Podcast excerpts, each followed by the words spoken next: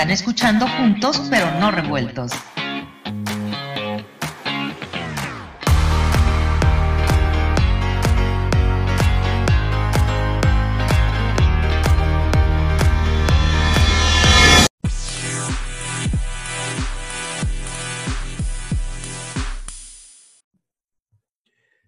Hola, ¿qué tal amigos? ¿Cómo están? Estos Juntos pero no revueltos, donde hablamos con todos, de todos y para todos. Y el día de ayer, al día de ayer que estamos grabando el programa de hoy, estamos en 7 de enero grabando esta emisión, el día 6 de enero, día en el que se iba a hacer la ratificación en los Estados Unidos, en el Capitolio de los Estados Unidos, a el presidente electo Joe Biden, se suscita, se suscita un hecho inédito completamente inédito, donde una turba, una turba de gente manejada por eh, opiniones, discursos incendiarios, tanto de Donald Trump como de su hijo Eric Trump, como de Rudolf Giuliani, su abogado, motivan a esta turba a forzar la entrada al Capitolio mientras los congresistas estaban, las cámaras estaban este, legislando.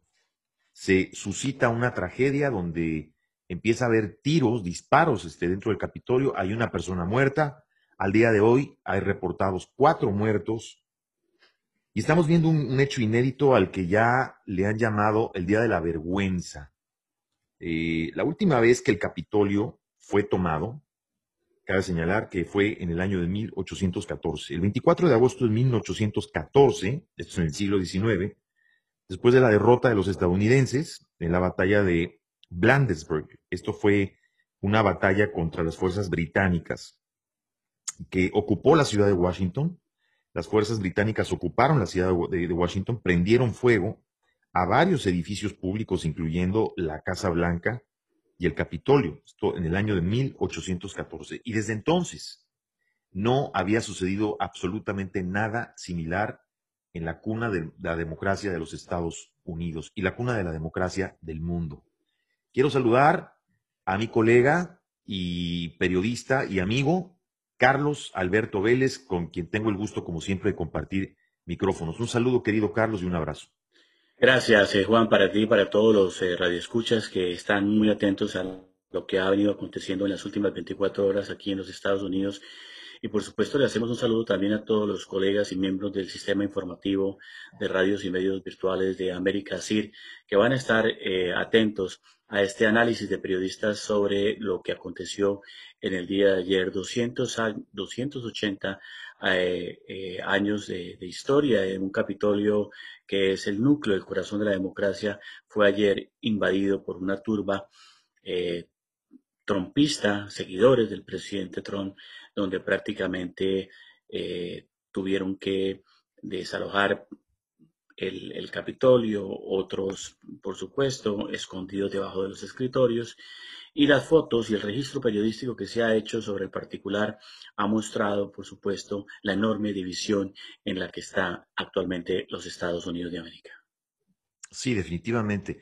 Unas imágenes, Carlos, que yo creo que no hubiéramos, no, hubiéramos podido creer, ¿no? en otra situación parecía que estábamos viendo una película de ciencia ficción, gente disfrazada, gente armada.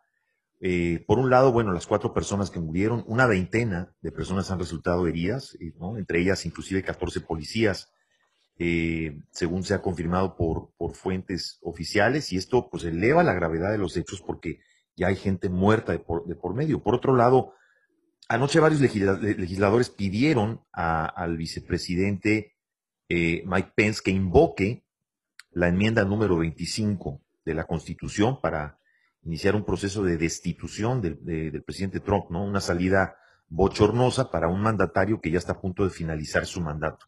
Hay que aclarar al, al, público que nos escucha que la enmienda 25, pues es la que refiere principalmente a la incapacidad de, principalmente mental, ¿no? Del presidente para poder ejercer su mandato, en cuyo caso se estaría eh, poniendo o proponiendo en la mesa una especie de interdicción que fue acompañada de la petición de impeachment, ¿no, Carlos? El día de hoy por la presidenta de la Cámara, eh, Nancy Pelosi. Pero esto se ve difícil, Carlos, ¿Es realizable? Eh, ¿No es realizable considerando los 14 o 13 días prácticamente ya que le quedan a Trump? Bueno, yo vería un poco difícil y complejo las, las circunstancias que están en este momento solicitando los eh, congresistas eh, del país. Sin embargo, cuando hay voluntad política de hacer las cosas, se puede perfectamente hacer.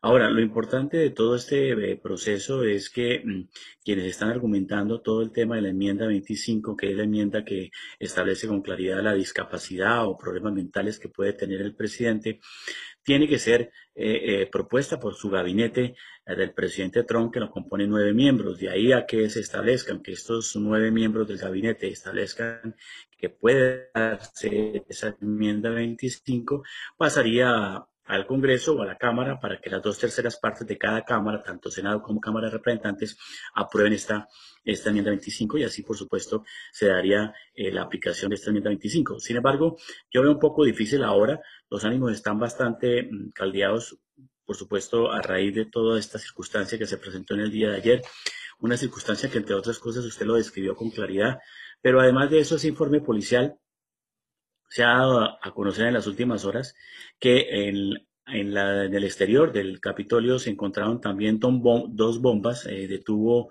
eh, de tubo eh, que fueron eh, recogidas por los miembros de la policía ante el Comité Nacional Demócrata y Republicano.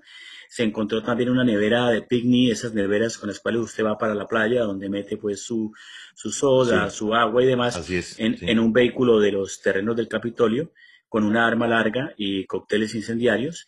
Eh, además de lo que usted acaba de describir y lo que vimos realmente el mundo entero eh, eh, observó en los medios televisivos y en las fotografías seguidores del presidente Trump con trajes camuflados, completamente cubiertos, algunos con, con chalecos antibala, otros con chalecos donde la gran mayoría de ellos portaban armas, eh, etcétera. Es decir, se vio una situación que para algunos entendidos ha sido considerado este, este hecho como un eh, autogolpe, ¿no? Un autogolpe eh, propiciado por el mismo presidente Trump a raíz de sus mensajes incendiarios en las redes sociales. Esto viene, por supuesto, de tiempo atrás, mi querido Juan, porque em, todo empieza a darse desde, con más fuerza después del 3 de noviembre, en donde el presidente prácticamente pierde las elecciones eh, en los Estados Unidos. Eh, se criticaba a los medios de comunicación cuando proyectaron al presidente, de recuerdo, la noche del viernes, lo proyectaron ya como presidente al presidente Biden, como presidente electo, y desde ahí en adelante empezó a darse una guerra de twitters y de mensajes ambivalentes y, y, fuertes. información confusa, ¿no? De muchísimas mar eh, fuentes este, dudosas, porque inclusive se abrieron no sé cuántos canales, Carlos, en YouTube, de gente que de pronto ya todo el mundo tenía un micrófono y un canal de YouTube y se pusieron a opinar eh, cuánta ocurrencia tuvieran, ¿no? Al respecto. Mm, y algunas de las tesis que se sostienen sobre este proceso que viene de tiempo atrás es lo que se ha conocido como ese, ese manejo soterrado eh, desinformación total en lo que ha sido algunos seguidores de lo que se conoce como las teorías de conspiración frente a lo que hablan del Estado profundo y la llegada de un Mesías que por supuesto permitiría que Trump fuera a ser y considerado como el salvador del mundo. Y de ahí, a, partir del 2016 hasta acá, se ha venido generando cualquier tipo de lucubraciones y de teorías baratas eh, Mm, mucha babosería que se ha dado en las redes sociales alrededor de toda esta figura de las teorías de conspiración, que no tiene ningún asidero desde el punto de vista eh, filosófico, antropológico o social, desde, los, desde las ciencias sociales, desde la teoría política o la teoría del Estado, o la manera como eh, se establecen eh, los, los pensamientos en lo que tiene que ver con las escuelas de gobierno y demás. Es una cosa completamente distinta que ha realmente sacudido este fenómeno de ayer al mundo que tiene, por supuesto, estas consecuencias, pero que hay una causa que ha generado toda esta dinámica y es el, la manera de, de la incomprensión del presidente Trump de leer al país de otra manera, solo le interesaba, era prácticamente él y sus principales seguidores y continuar en esta batalla para no perder su caudal electoral, que de una u otra manera, Juan, usted sabe, son 75 millones eh, de votos que, No es cualquier cosa. que en la historia política de este país no ha habido un líder republicano que haya, esa fuerza, que haya tenido esta fuerza que ha tenido el, presidente Trump en los últimos, en los últimos cuatro años. Definitivo, pero fíjate, llama la atención, eh, mira, llama la atención la manera atípica eh, desde el principio de su mandato, ¿no, Carlos? O sea, estamos hablando de, a ver, la, manera atípica en la que primero llegó a la presidencia, vamos a remontarnos cuatro años atrás, porque nadie pensaba que Donald Trump iba a ganar la presidencia, para empezar. Entonces, extrañamente gana la presidencia. Yo creo que ni siquiera él lo esperaba, ¿no?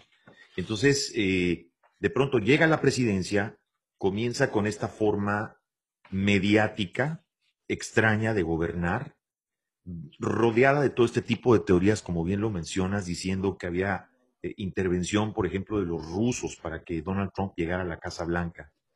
Todas estas teorías del Deep State junto con, con este, este asunto mesiánico, ¿no? Que, que, lo pone a él al nivel de un salvador y que inclusive ya eh, ya inclusive traspasa la parte política, se ha vuelto hasta una cuestión religiosa de grupos religiosos este, seguidores del presidente Trump. Entonces, él como que de pronto se rodea inicialmente de colaboradores cercanos. Da la impresión que tampoco tenía él un gabinete. Fíjate, estaba tan mal preparado para gobernar, es más, tan no esperaba gobernar que no tenía ni siquiera él un gabinete preparado. él tuvo que improvisar un gabinete donde obviamente incluía a sus parientes, a sus hijos, a su yerno. Eh, después toda esta serie de cosas que se dieron a lo largo de los cuatro años donde hubo colaboradores cercanos de él que renunciaron, que escribieron libros, eh, todo tipo de teorías, bueno, inclusive denuncias, ¿no? Por, por hasta forcejeos y por abuso a mujeres, denuncias que incluso siguen vigentes. Eh, la parte fiscal. Él trae una cola con la parte fiscal, con el IRS, donde tiene problemas de pago de impuestos. O sea, todo lo que han intentado hacer eh, en, el proceso inclusive en el que se trató de hacerle el impeachment, Carlos, durante estos cuatro años, de todo lo que se intentó durante eh, estos cuatro años contra el presidente Trump y que nada funcionaba. Parecía que era una completa piedra, un completo roble, un completo muro indestructible al que nada ni nadie, eh, eh, digamos, le podía pegar en su popularidad. Y, si me preguntas, yo te diría que hasta antes del coronavirus, ¿no? Yo sí estaba seguro que iban a reelegir al presidente Donald Trump. Y de pronto llega la pandemia. Y de pronto todo lo que sucede a partir de la pandemia hasta la fecha parecieran tiros o disparos, Carlos, que él mismo se dio en, el pie, ¿correcto? Es correcto, sí, él, mismo, él mismo generó toda esta dinámica de lo que fue el resultado del día de ayer.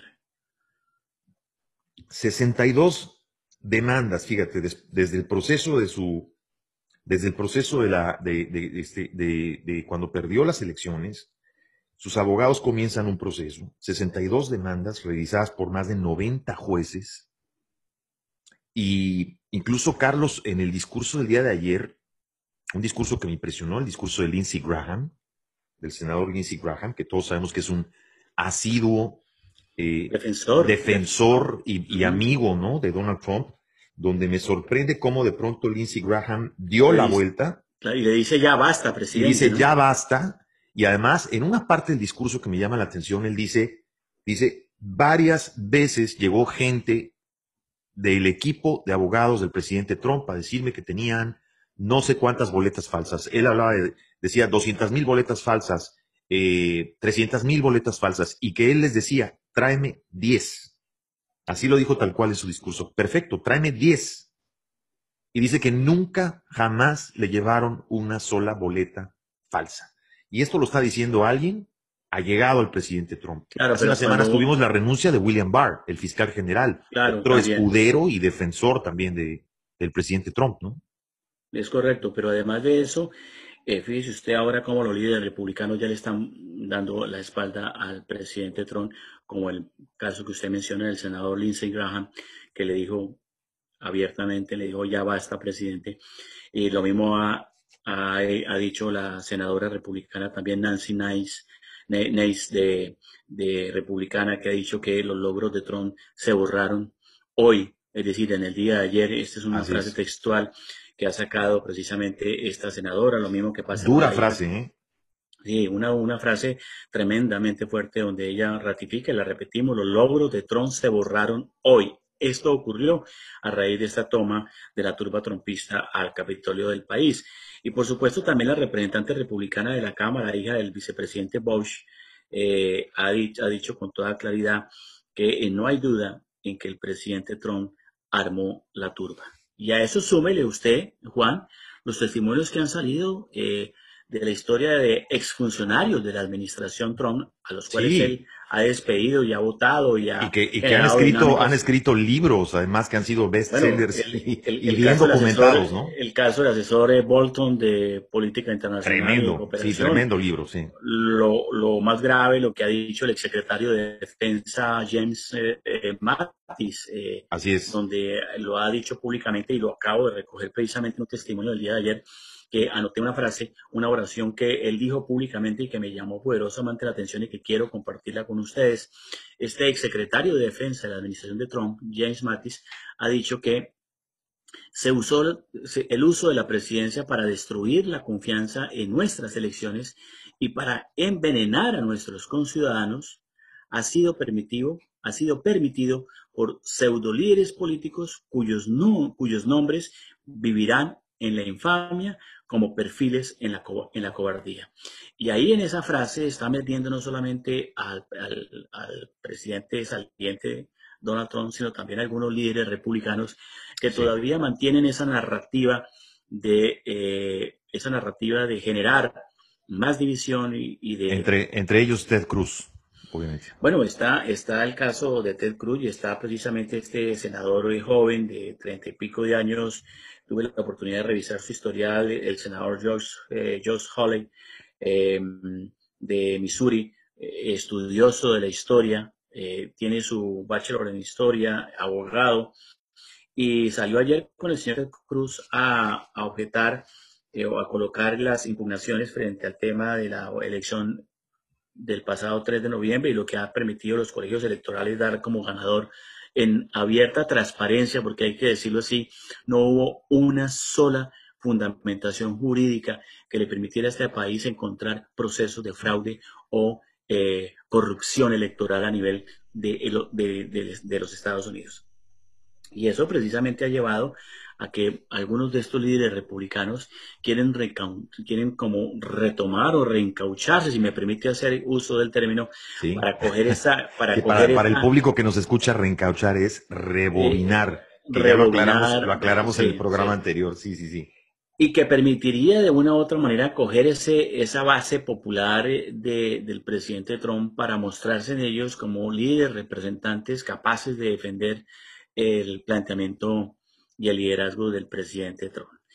Y, hay otra, otra frase muy complicada que también pasó con el otro, el, el, exdirector de, de, comunicaciones de la Casa Blanca, eh, Anthony, em, que también eh, ha sido miembro del Partido Republicano y por supuesto ha dicho con toda claridad que los funcionarios electos republicanos que siguen respaldando a Trump tienen que ser juzgados junto a él por traición.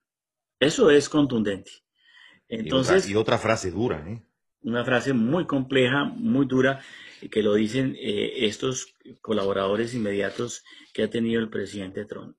Y, a eso sumémosle otras reacciones de tipo eh, de testimonios de republicanos también que han dado fuertes declaraciones a la prensa alrededor del día de ayer. Entonces uno se pregunta aquí, Juan, y vale la pena mirarlo, en la perspectiva del análisis que estamos haciendo, es qué va a pasar con el Partido Republicano cuando el presidente Trump salga de eh, su eh, mandato. Este Partido Republicano va a replantearse, se va a dividir, son preguntas que hacemos. O por el contrario, el presidente Trump no se va a quedar callado, por supuesto, y va a dar la fuerte eh, información, la fuerte eh, noticia de que arma su propio partido. Ayer encontrábamos el caso de los hijos del presidente Trump diciendo que el Partido Republicano de Trump, que el Partido Republicano cambia y ahora se va a llamar Partido Republicano de Trump. Ese, ese, es, un punto eh, importantísimo, Carlos, el que estás tocando. Fíjate, la gente que habla de todas estas teorías y que habla desde cómo llegó Trump a la presidencia y sus nexos con, con Rusia y con, y con, eh, con otros líderes, hablan de teorías, entre, entre otras, ¿no? Hablan de teorías de que, de que Trump siempre tuvo el propósito de destruir la institución, o de, no de destruir, porque destruir a lo mejor soy muy dramático, pero cambiar el juego político en los Estados Unidos por así convenir a intereses tanto dentro de Estados Unidos como fuera de Estados Unidos. Y, si te fijas, las piezas empiezan a encajar perfectamente cuando hacemos un poco de historia de, lo que yo te hablaba de cómo llegó a la Casa Blanca hace, hace cuatro años. Si hablamos, por ejemplo, de lo que tiene que ser en este momento la institución presidencial, claramente se ve de él una estrategia en donde primero tienes que dividir para que después, al dividir, puedas manipular la noticia o lo que se dice. Porque la única forma de poder manipular es dividiendo. Y se ve que Trump estuvo bien asesorado y trabajaron él, su equipo, su gente, y bueno, obviamente él mismo, empezando por él mismo, en construir un culto a la personalidad donde estos 75 millones de votantes, Carlos, de los que tú hablas, no podría yo apostar y decir que todos, pero sí se podría decir que la mayoría de ellos es gente que ya no cree en las instituciones de los Estados Unidos. ya, ya, esta gente está realmente poniendo en entredicho eh, eh, a las instituciones de Estados Unidos inclusive a la, institución presidencial misma, este, y lo que están haciendo es creer en la palabra de un solo hombre. Es una auténtica estrategia de culto a la personalidad, en donde lo que ese hombre dice y lo que ese hombre piensa es lo que todo mundo cree.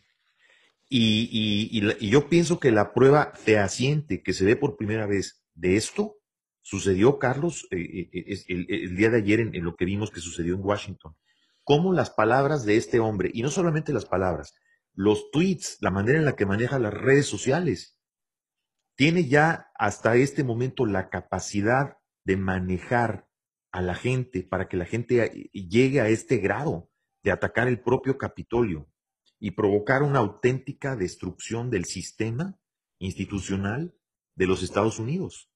Entonces, yo pienso que si hablamos de en qué puede quedar el Partido Republicano, yo la verdad pienso, y esto es opinión mía, yo pienso que no va a haber una reconciliación entre, entre Trump y el Partido Republicano. Yo pienso que Trump está pensando en cómo capitalizar con, esas, con esa base de seguidores que tiene y construir a partir de ahí. Y ya prácticamente en este momento podríamos decir que es la segunda fuerza electoral de los Estados Unidos, Carlos.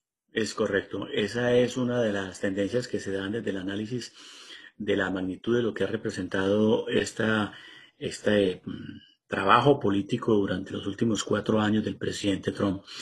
Eh, ¿Qué viene ahora para el Partido Republicano? Pues les va a costar mucho trabajo eh, ponerse, ponerse de acuerdo para ir un solo partido trabajando, porque esto va, seguramente el presidente Trump va a armar su propio movimiento y habrá, por supuesto, algunos senadores republicanos y representantes de la Cámara que estén con él y eso va a haber una división muy fuerte al interior de lo que implica el, Partido Republicano, que me parece eh, una lástima que se esté dando, porque en medio de toda esta circunstancia que hemos vivido a lo largo de estos últimos cuatro años, eh, finalmente lo que mantiene viva la democracia es la participación, el debate ideológico, el debate de los valores, de los principios y demás que lo tienen los partidos políticos y son los partidos políticos los que eh, establecen la prioridad y la, y la manera como se puede vivir en democracia. Los que escogen a sus gobernantes y los gobernantes eh, aceptan las decisiones y las ideales de, de una comunidad que vota vivamente. Estados Unidos en los últimos años no había hecho una participación tan grande como la que pasó el pasado 3 eh, de noviembre, más de 150 millones de personas votando. El último proceso electoral que acaba de, darse precisamente en el estado de Georgia, que a mi juicio catapultó, enterró a Trump eh, con la victoria de estos dos senadores eh, demócratas, uno de ellos el reverendo Wardock y, este mm, joven eh, senador Ossoff, de origen judío, de tradición y de familia judía, pero muy afincado a su comunidad, por supuesto, en Georgia. Entonces, sí. ya prácticamente este, estas piezas están ya moviéndose, están ahí.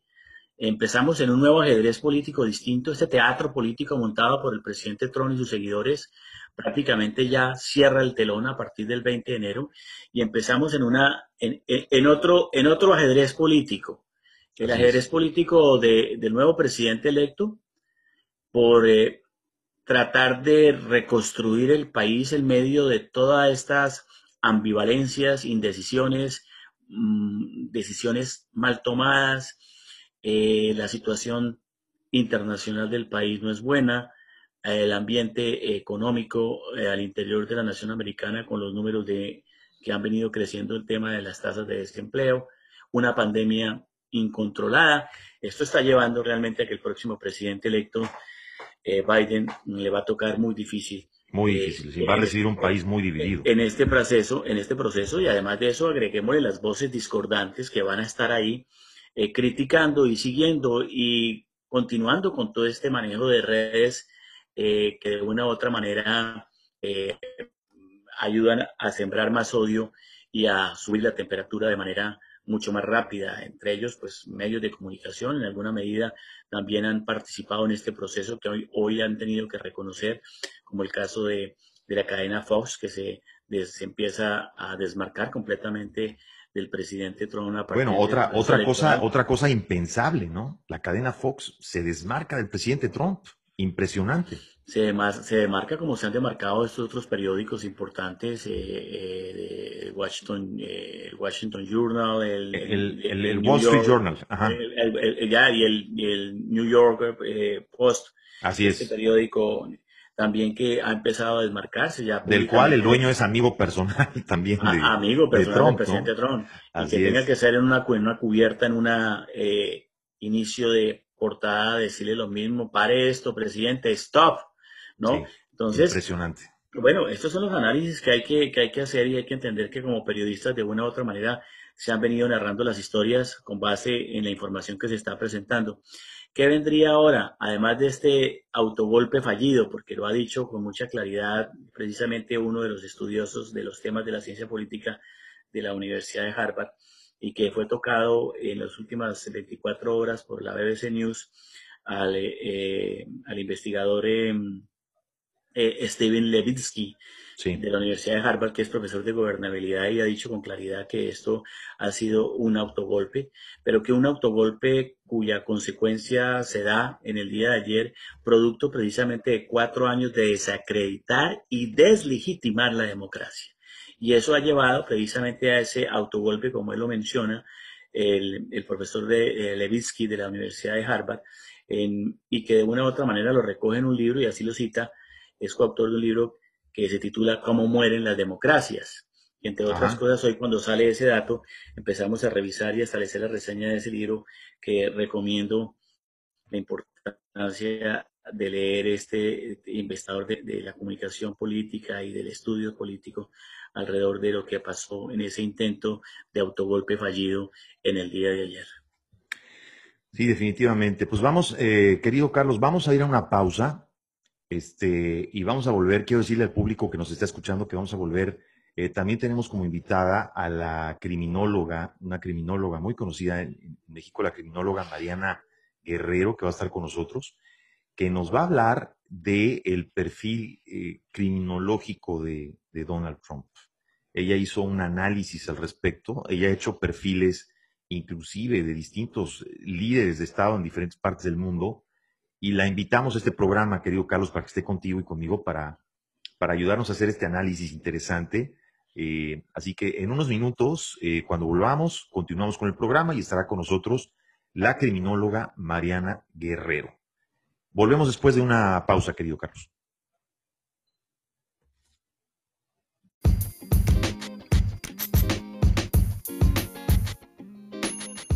Estás escuchando juntos, pero no revueltos.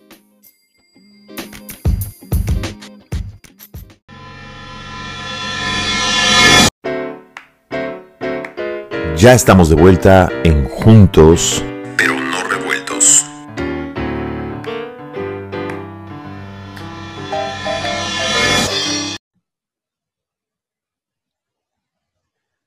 Bueno, ya estamos de vuelta, amigos. Eh, estoy aquí con mi compañero y amigo y colega Carlos Alberto Vélez y estamos hablando sobre lo que sucedió el 6 de enero, en el día que se supone se tenía que ratificar a, Joe Biden como el presidente número 46 de los Estados Unidos y que eventualmente terminó sucediendo ahí después de la medianoche, después de haber sido suspendida la, la sesión del Congreso. Aquí lo que sucedió cuando vimos con estupor estas imágenes, eh, Carlos, en minutos cuando el caos reinaba en las dos cámaras del Congreso Nacional, cuando los asaltantes armados de pronto recorrían las diferentes estancias y lugares del Congreso, la policía evacuando a los legisladores, al personal del edificio, eh, el, vicepresidente Mike Pence junto con la presidenta del Congreso Nancy Pelosi y otros líderes que fueron evacuados, ¿no? Que los llevaron a unas zonas protegidas.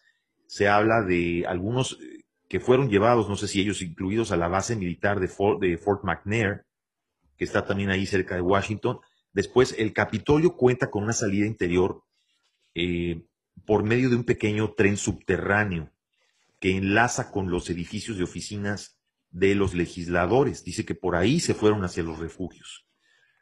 Uno de estos asaltantes, armado, eh, que además esto salió en todas las fotos que se viralizaron, digamos, durante el día de hoy, eh, pues se subió y se hizo del estrado de la Cámara de Representantes, ¿no? Mientras declaraba que Donald Trump ganó las elecciones presidenciales, disparos aislados, enfrentamientos, la mujer eh, que termina herida de bala en el pecho y que poco tiempo después termina falleciendo.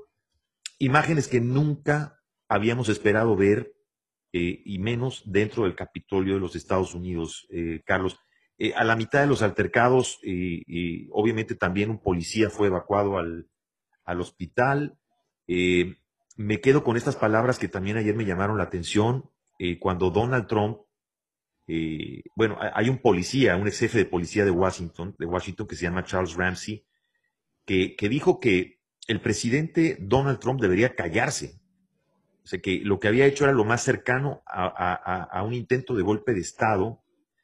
Y Ramsey dijo que, el presidente debería callarse y apartarse del camino. Cuando vimos estas palabras, Carlos, que, dijo el presidente Trump eh, poco después, que se dirigió a los manifestantes y que les dijo que se fueran a su casa, que él los amaba, que lo que habían hecho era prácticamente casi, casi diciendo que era un acto patriótico, pero, pero una manera de decirles que, que deben de parar la violencia, pero todavía sosteniendo su teoría del fraude, ¿no? Impresionante que todavía a estas alturas él siga sosteniendo esto, aun cuando pasó lo que pasó el día de ayer. Eso muestra eh, evidentemente que el presidente mentalmente no está claro. En el fondo está atravesando ahí un síndrome, el síndrome del narcisismo, de la egolatría, o las personas narcisistas nunca van a reconocer eh, que han perdido que han sido derrotados. Es un hombre que, ha tenido siempre en su vida eh, situaciones de climas emocionales difíciles no, ha sido fácil este personaje. Y eso está viéndose reflejado en la manera como eh, el país eh, lo, ha visto así, a pesar de que, por supuesto, tiene una base electoral importantísima que hace posible que el presidente siga mm, manteniendo el discurso, la narrativa de la mentira. Eh, basta una mentira para poner en duda todas las verdades y esa ha sido como una estrategia de tipo político, de movilización masiva. Y que le ha funcionado, a través de la mentira, que a través de la mentira la van haciendo verdad y les ha funcionado hasta el punto de tener una turba de más de 5.000 personas eh, aproximadamente reunidas en el, en el Capitolio que además de eso, sin ningún tipo de mascarilla, violando cualquier tipo de procedimientos de, de protocolo de salud, de bioseguridad y de salud y demás. Ya hoy las cifras arrojadas frente al tema del contagio nos está dando ya que Estados Unidos ha registrado la mayor cifra diaria de muertes de COVID-19 de 3.900 personas eh, diarias. Esto está poniendo en una enorme dificultad la manera como ha vivido esta circunstancia en el país, pudiéndose haber manejado esta estrategia de la pandemia con prevención, con acuerdos entre los partidos políticos, con los gobiernos estatales y demás, y no en esa pelea permanente de demonizar a los demócratas eh, como lo hacía el presidente Trump en varias oportunidades y en varias ocasiones. Mm, y eso está llevando a que con esa ausencia de liderazgo y de estrategia para prevenir la, pandemia que se dio en, un, en mes de marzo del año pasado, eh, y se hubiera manejado con un criterio de integridad y de integralidad y de puesta en marcha de mecanismos de prevención y demás, hoy estaríamos eh, este año 2021 ratificando la presidencia de los cuatro años del presidente Trump. Pero desafortunadamente no lo quiso, su soberbia fue mayor y el tema de la ausencia de humildad de este presidente lo ha llevado precisamente a que si en el 2016 entró por la puerta grande, ahora va a salir por la puerta de atrás. Definitivamente. Definitivamente. Querido Carlos, bueno, y ahora vamos a enlazarnos eh, en este momento. Ah, está con nosotros la, la, eh, la psicóloga y, obviamente especialista criminóloga, Mariana Guerrero. Déjame ver nada más, estoy aquí checando. Bueno, antes de que entre Mariana con nosotros al aire, eh, yo te quería preguntar, porque tú tuviste una experiencia, bueno, vamos a hablar de esto de la experiencia en un ratito después de que, después de que entre Mariana. Eh, ahorita nada más que se conecte con nosotros y quiero aprovechar para, para presentarla porque Mariana, Mariana ha estado conmigo, querido Carlos, ya en otros programas. Ella es, ah, ella es criminóloga, criminalista. Tiene un diplomado en psicología jurídica y forense y tiene también un diplomado en reconstrucción de hechos. Eh, Mariana, como te digo, ha estado con nosotros. Hoy vamos a hacer un análisis de la personalidad eh, de Donald Trump, querido Carlos, y Mariana nos va a ayudar. Tú sabes que se ha hablado muchísimo de la personalidad tan peculiar que tiene el presidente Trump, todo, todo este eh, acto, estos actos de narcisismo, de gran narcisismo que tiene el presidente. Se han hecho documentales, se han hecho hasta eh, eh, una serie de entrevistas que han salido inclusive en plataformas de streaming. Su forma de negociar, su forma de ser, los antecedentes, su vida de élite. hay que recordar que el presidente Trump viene de una familia adinerada, pudiente, o sea, él desde joven se manejó en altos círculos de, la, de la parte que tiene que ver con los negocios y las celebridades en Nueva York. Así que hoy tenemos a, la, criminóloga criminalista Mariana Guerrero, a quien le quiero dar la bienvenida. Nos estamos enlazando con ella eh, desde la Ciudad de México. Estimada Mariana, ¿cómo estás? Bienvenida y buenas noches. Buenas noches, Juan. Carlos, gracias por la invitación. Un saludo. Este, bienvenida, bienvenida, Mariana. Y pues eh, tanto Carlos como tu servidor estamos en este momento haciendo un análisis de todo lo sucedido en el Capitolio, pero queríamos un poco adentrarnos, Mariana, en lo que es tu especialidad, la personalidad de quien origina todo esto, que es Donald Trump. Eh, ¿Qué es lo que nos puedes decir dentro de lo que tú has estudiado y lo que tú has investigado? Pues mira, de entrada, como bien dices, se han hecho ya muchos estudios, se ha ampliado mucho sobre su personalidad narcisista. Y todo esto, todo este caos que, ha generado, porque lo ha generado él, pues le genera una enorme satisfacción. Eh, como sabes bien, pues me tocó analizar la personalidad igual de Evo Morales Aima, también del presidente de México. Y tienen rasgos muy similares, no iguales, ningún perfil es igual, muy similares y provienen de, raíces diferentes.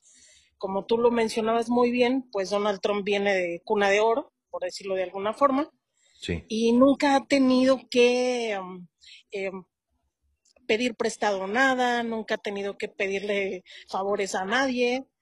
Digamos que nada le ha costado trabajo. Exactamente. Entonces, esta forma de él de apropiarse, de llegar y tomar las cosas, es muy propia desde su origen. Aquí, como lo comentaba hace tiempo con una buena amiga, pues el problema no es que el, este, Donald Trump tenga rasgos o no narcisistas, el problema es que es el presidente de un país, de un país muy poderoso. Ese es el problema, ¿no? Porque tiene en sus manos tanto poder que en el momento en que él desata estos episodios de ira, porque los tiene, Es, esta forma suya de estar siempre al pendiente de lo que hablan de él y enojarse y hacer rabietas por todo, pues puede disparar una conducta que afecta a todo el país. Imagínate, tiene códigos nucleares, tiene y en este caso todo el mundo. importante. Exactamente. Ahí es donde radica el peligro. Ah, vuelvo al punto, si fuera un ciudadano común y corriente, que a lo mejor quienes tienen que lidiar con él son nada más sus más cercanos, pues bueno, digamos que es un asunto que genera un daño en menor magnitud, mucha menor magnitud. Pero Donald Trump ha adoptado esta personalidad, como decíamos, desde niño. Sin embargo, lo que él tiene, Juan, toda esta conducta que él tiene, que él manifiesta, no es más que un mecanismo de defensa muy pobre y muy común. Donald Trump tiene mucha falta de afecto. Donald Trump es una persona muy necesitada de afecto. Asumo yo, por sus orígenes, que no tuvo la atención de su padre. Digo, es el niño número cuatro de cinco. Y pues las familias grandes, tú sabes que no se, no se alcanza a cubrir todas las necesidades afectivas de alguien. Y que no se cubren con el dinero tampoco. No estoy diciendo que no lo quieran, sino que no alcanzaban a cubrir sus demandas. Por eso él es muy demandante de afecto, de atención, de admiración. Y por eso es muy dado él a denostar cualquier cosa que le genere a él una sensación de rechazo. Y a desconfiar también. Claro, claro, claro. Él, él sus síntomas de de paranoia, sus rasgos de paranoia se han visto muy exacerbados después de asumir el poder. Es decir, nosotros como personas eh, llegamos a un trabajo nuevo, por ejemplo, y pues en lo que nos vamos adaptando, perdón, este, pues vas así como que creando una esfera, ¿no? Una barra de protección de ti para con tu entorno pero ya una vez que te vas habituando a él, pues ya como que te liberas un poco, agarras confianza, etcétera. Eso no ocurre con Donald Trump en cuanto a la gente que le rodea, pero sí exacerba esos sentimientos de poderío y de dominancia que él necesita. Lo necesita para sentirse firme. Esta em, tendencia de él de estar buscando enemigos en todos lados es porque necesita una reafirmación constante de lo que él es, porque tiene mucha inseguridad. Eh, yo, quiero hacerle una pregunta Adelante, a, a, nuestra invitada, una, un abrazo para ella desde la ciudad de Pembroke donde estamos eh, haciendo este, esta conexión aquí en el sur de la Florida con nuestra querida invitada mexicana. Eh, a mí me parece importante lo que usted dice y quisiera hacerle la siguiente, el siguiente interrogante. usted habla de que el presidente Trump ha reclamado o reclama atención y admiración por sus rasgos narcisistas. Por supuesto que estos rasgos narcisistas no son adquiridos ahora en la presidencia, sino que él tiene desde su infancia. Mi pregunta es, aquellos procesos emocionales que no fueron superados a tiempo en su infancia o su relación con su mamá, con su papá, viene a, viene a traer esos resultados ahora cuando tiene eh, un cargo importante de haber sido el presidente de los Estados Unidos. ¿Cómo se caracteriza eso? ¿Cómo se podría superar eso eh, en, un momento en que él toma ese liderazgo político? Eh, y la otra pregunta es, es, toda la gente que lo ha acompañado a él en este proceso de los últimos cuatro años, eh, nadie se le ha o le ha dicho, presidente, usted está cometiendo errores. Lo vienen a hacer ahora cuando están terminando en los últimos 20 días de salir de la presidencia de, los Estados Unidos. ¿Cómo mira usted esa radiografía humana, pero también desde su etapa de niñez? Porque, así como usted lo dice, estos rasgos vienen de tiempo atrás, ¿no? Sí, claro. bueno, lo comentaba hace rato, esta nueva fase de Donald Trump en la presidencia amplía o exagera, logra exagerar estos rasgos que ya traía desde niño, desde joven, porque no encontró un tope, no encontró un alto. No alcancé a, a, leer bien cuántos años tiene esta señora Melania, su esposa, con él. Sin embargo, con ella también tiene una relación muy demandante. Donald no, Trump no le pusieron límites. Cuando era niño no, no, le pusieron límites. No tenía límites. No, no, no. O sea, Donald Trump es una persona que quería algo y se lo compraban. ¿Por qué? Porque para el padre también le genera una sensación de impotencia el no poder cubrir necesidades afectivas, las cubren con regalos. Eso ocurre también últimamente, ¿no? Con las nuevas generaciones, que muy lejos de hacerle sentir afecto a un, a un, a un individuo, eh, generan eh, sensaciones de soledad porque un objeto nunca va a poder cubrir una necesidad afectiva. Un, un teléfono, una tablet, no le van a poder decir al niño, te quiero mucho, te abrazo, te beso. Y, y el, el, apego es muy importante en todas las familias. Es básico en el desarrollo del ser humano. Entonces, si Donald Trump no tuvo esto, no hay forma en que él pueda llenarlo. Ni todo el poder, ni todo el dinero, nada, absolutamente se lo va a llenar. Hay estudios de unos especialistas de allá mismo de Estados Unidos que hablan sobre una herida narcisista. Este asunto ya lo había tocado en algún artículo. Esta herida nunca se cierra. Es un dolor emocional muy, muy profundo.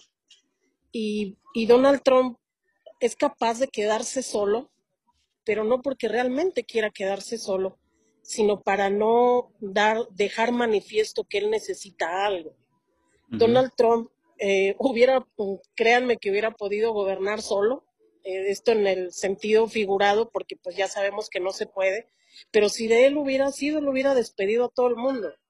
¿Por qué lo están haciendo ahora? Porque ya superó los límites. Donald Trump superó los límites. Vuelvo al punto este en el que hablaba sobre llegar a un nuevo empleo voy a referirme a un asesino, por ejemplo. Cuando un asesino que, que posteriormente se va a convertir en un asesino serial, a, hace como una especie de experimento, ¿no? Voy, ataco a alguien, le quito la vida y luego me espero a ver qué pasa. Cuando veo a los investigadores, a la policía, a la autoridad extraviados de lo que está ocurriendo, entonces yo me siento poderoso, el asesino se siente poderoso. Lo, lo señalo en primera persona, pues para no, no herir susceptibilidades. Sí, sí, claro. Eh, si, si yo lo hiciera así, entonces vuelvo a atacar. Si yo vuelvo a ver que la autoridad está perdida en la investigación, eso me va generando a mí una sensación de poder, una sensación de que puedo retar a la autoridad, me puedo burlar, incluso puedo jugar con la autoridad y salirme con la mía. Ah, sí, eso es todo un proceso. Entonces, Donald Trump llega a la presidencia, va así como decimos acá en México coloquialmente, le va midiendo el agua a los camotes, y entonces Ajá. empieza a, a, a, hacer manifiesto todo aquello que él siempre ha sido, porque siempre ha sido así. A mí, a mí realmente mi pregunta o mi inquietud va encaminada a ¿Qué ocurre con los políticos de tanta experiencia que le dieron cabida a un perfil así? Sería excelente, yo lo, lo, planteaba, por ejemplo, con amigos de Bolivia, sería excelente que a toda persona que va a tomar un cargo de esta naturaleza tan importante como ser presidente de un país, pues ahora sí que pasara por un este por una revisión psicológica y criminológica amplia. ¿Por qué? Pues porque no hablamos de cualquier individuo. Entonces. Sí, estamos hablando, Trump estamos de, hablando del cargo más importante que una persona puede ocupar en un país.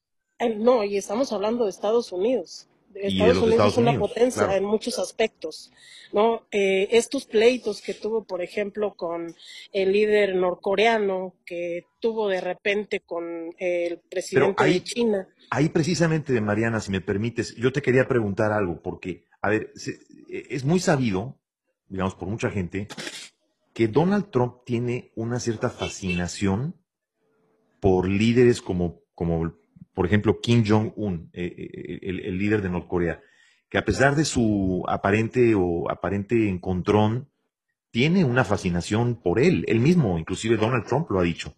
Tiene una fascinación por Vladimir Putin. Bueno, tiene ah, inclusive hasta una fascinación por López Obrador. Él dice que López Obrador le cae muy bien porque se parece mucho a él. Entonces, ¿por qué tiene esta fascinación por este tipo de líderes que todos tienen en, ellos una característica de líderes autoritarios? El líder norcoreano y Vladimir Putin tienen algo que Donald Trump no tiene, permanencia. Ellos dos han logrado el sueño de Donald Trump. Han permanecido en el poder cuanto tiempo les ha placido y eso era lo que pretendía hacer Donald Trump. Eh, eh, esta fascinación por sí mismo la externa en otros porque en otros ya lo vio realizado. Es decir, esta grandeza que le da a personajes como Putin o como Kim Jong-un es un reflejo de sí mismo. Lo mismo sus defectos. Él, él dice que él no tiene defectos, sin embargo, cuando él nota una crítica hacia él, enseguida traslada ese daño emocional, lo traslada a alguien más para poder sacárselo. Culpa a los otros. Exactamente. Entonces, por eso él se da el lujo de, pues, hablar mal de medio mundo, insultarlo. Un día los ama, al otro día los odia, es porque a él le gusta jugar. Como él manipuló objetos que eran manifestación de un afecto, entonces él ve a las personas como objetos. Yo quiero que mi papá me demuestre este, su afecto, entonces le pido algo y mi papá me lo compra, es lo que hacía Donald Trump. Ese objeto que a él le están dando, para él es la personificación del afecto, pero es un objeto inanimado, no tiene alma, no tiene emociones ni nada. Entonces eh, él aprende a ver a los demás como objetos y que los puede manipular y que están para satisfacción de él. Eso es lo grave. Eh, una pregunta, aprovechando esto tan importante de lo que usted dice, es eh, los medios de comunicación pueden de alguna manera configurar este tipo de personajes con unos rasgos de perfil eh, psicológico narcisista criminal, eh, como el caso, por ejemplo, del presidente Trump, o el caso de Evo Morales, o el caso de Maduro. los medios también se comprometen a generar ese tipo de, personajes como los que estamos mencionando en esta descripción detallada. Absolutamente. ¿Sí? Es determinante es determinante el papel de los medios de comunicación. En entrevistas pasadas con mi estimado Juan hablábamos sobre el límite que, que debe haber en medios de comunicación y redes sociales.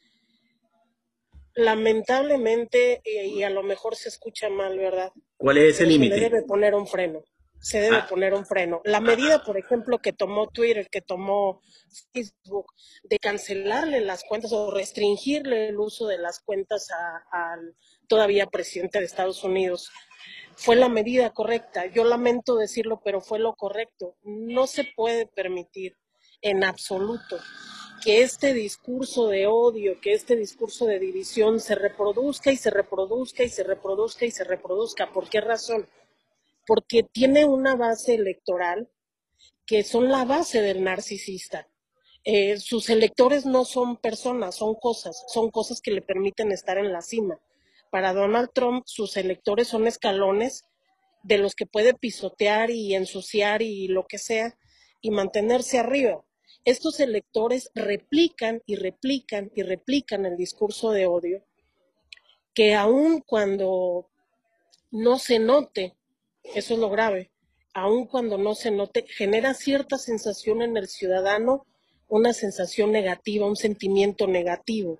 Estuve leyendo que varios especialistas eh, de la salud mental, psicólogos, terapeutas, psiquiatras, abogaron porque se le declarara incompetente para ejercer el cargo. Había una preocupación colectiva, por ejemplo, por los terapeutas que muy continuamente, sobre todo, insisto, con las nuevas generaciones, están lidiando con esta tendencia del ser humano de cometer un acto pero no hacerse responsable de las consecuencias de esos actos. Y un presidente de la República está diciéndole al ciudadano, tú tienes la libertad de no hacerte responsable de tus actos. Y el mejor ejemplo es él. Entonces, si tenemos un presidente, eh, por ejemplo, Evo Morales, acusado de pedofilia, este Donald Trump de tener estos arranques, estas Ma rabietas. Maduro. Exactamente, Nicolás Maduro. Si ellos pueden hacerlo, pues entonces el ciudadano puede hacerlo. Instalan una especie de estado de anomia o estado sin ley que lo constitucionalizan y lo vuelven una forma de vida, tal como vemos en Venezuela. En Venezuela hay un completo estado de anomia. Nadie respeta a nadie. ¿Por qué? Porque el presidente no respeta a nadie. Por eso, cuando en un país un presidente toma juramento, por ejemplo, en el país, en Estados Unidos, eh, eh, ustedes tienen la Biblia y su constitución como una base de la convivencia humana y juran sobre ella acá nosotros sobre la Constitución en México jura el presidente y, jura hacer valer la ley y respetarla. Entonces, si el presidente, que es la máxima autoridad, la figura, el representante de una nación, no lo hace, genera en el ciudadano que ya tiene tendencias a portarse mal, pues portarse más mal. Entonces, esto va generando con el tiempo, no de manera inmediata, un estado de anomia, que es un estado sin orden es lo que estamos viendo. Lo que vimos ayer en el Capitolio fue eso. Y es algo verdaderamente grave. Muy, muy, muy grave.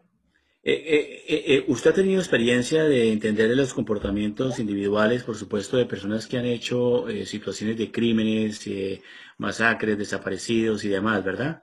Lamentablemente así es. Okay. Así es, nos toca lidiar con eso. Cuando tiene usted que enfrentarse con un personaje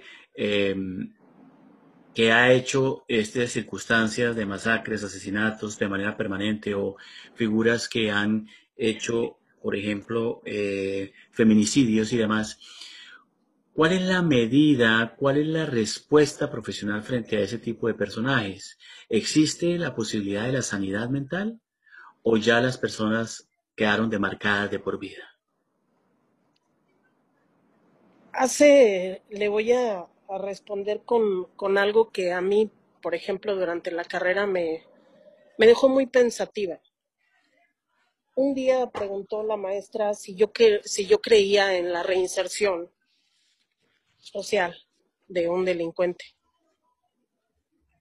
Y yo le especifiqué que los primo delincuentes, aquellos que han cometido un delito por primera vez, un robo, este, un homicidio, este, imprudencial, sí había oportunidad de hacerles entender, pero en las personas que han cometido actos delictivos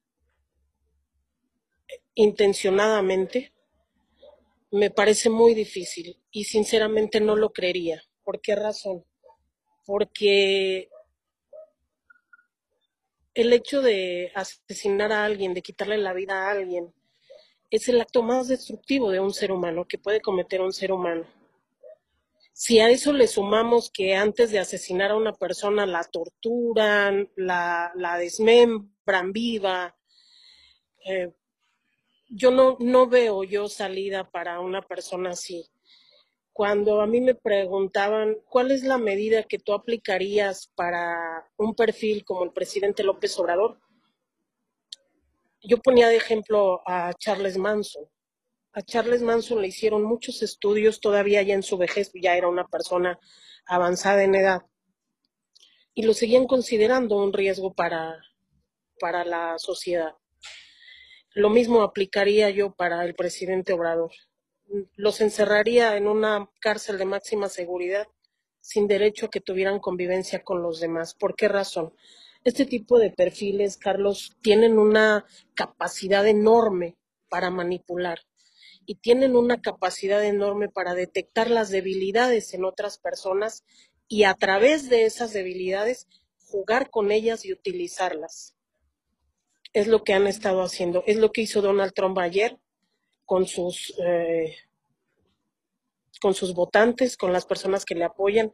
Es lo que ha hecho Andrés Manuel López Obrador durante muchos años de estar cosechando malas emociones, vibras negativas y todo lo peor, todo lo peor del ser humano logra sacarlo él. Estos perfiles de los cuales estamos hablando, de la capacidad de manipular, eh, la posibilidad de que exista una reinserción, una reinserción para el delincuente, es el mismo perfil que están adoptando hoy y que lo hemos visto en la historia de, de la cultura de la droga, si me permite decirlo así, porque esto ha generado unos estereotipos de mafiosos, de líderes mafiosos que están no solamente ubicados en Colombia, sino también en Centroamérica y en el caso de México. Su, eh, su perfil es exactamente igual al perfil, por ejemplo, de los rasgos del narcisismo del que estamos hablando, de López Obrador, de Morales, de Maduro o del mismo presidente Trump fácil le paga el foquito nada más. Mano de obra no va a ser. No, no podríamos determinarlo iguales. ¿Por qué razón? Bueno, en, en los líderes de eh, grupos de cárteles, por ejemplo, un jefe de célula de, de sicarios, ellos tienen habilidades para ser perversos y habilidades para generar miedo. Ese es, ese es uno de los rasgos más, más eh, rimbombantes, por decirlo de alguna manera, porque en, la en la cotidianidad de ellos tienen que demostrarlo para generar respeto y para generar miedo. Pero eso es lo mismo que está pasando, por ejemplo, con la característica de la actuación del presidente, por ejemplo, Nicolás Maduro en Venezuela, o el mismo, o el mismo Ortega de Nicaragua. En, ese, en esos casos sí, definitivamente. Ellos se están controlando a través del miedo porque, eh, por ejemplo, Cuba, a Cuba le quitaron la dignidad de querer pelear, a los cubanos le quitaron la dignidad de querer trabajar y saber valerse por sí mismos. Una vez que le quitan eso al ser humano, definitivamente ya tienes una persona a la que puedes manipular para todo. Los hacen dependientes absolutamente, dependientes emocionalmente, ¿eh? Porque, eh, por ejemplo, Nicolás Maduro juega mucho con las emociones de, los venezolanos, Donald Trump juega mucho con las emociones de los venezolanos y un, cártel de, o un jefe de sicarios también juega mucho con las emociones de, sus, de sus subalternos. Eso es lo que hace. ¿Cuál sería entonces la diferencia, por ejemplo, el jefe del cartel, un personaje como el Chapo Guzmán o un personaje reconocido y que fue un desastre en la cultura eh, en Colombia, como el caso de Pablo Escobar y otros mafiosos que han incursionado en todo este eh, eh, delito que ha acabado con vidas, por supuesto. ¿Cuál sería esa diferencia, esos rasgos diferenciadores? El origen, el origen definitivamente. Cuando nosotros somos criados, por ejemplo, Donald Trump. Donald Trump creció en cuna de oro, pero igual y nunca ha asesinado a alguien e igual nunca lo asesinaría. Donald Trump suele acabarlos eh, emocionalmente, humilla a las personas completamente hasta que, hasta que aquella persona huye, prefiere no estar ahí.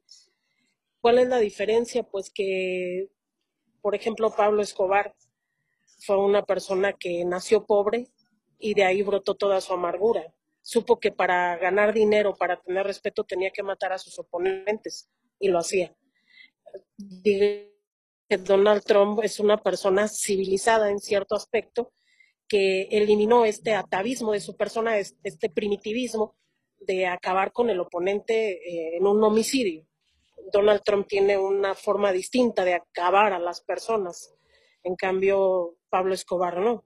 Pablo Escobar sabía que los tenía que asesinar, desaparecerlos, porque le representaban un riesgo la diferencia es el origen, pero ambos son manipuladores. Dicen que Pablo Escobar tenía una personalidad muy carismática.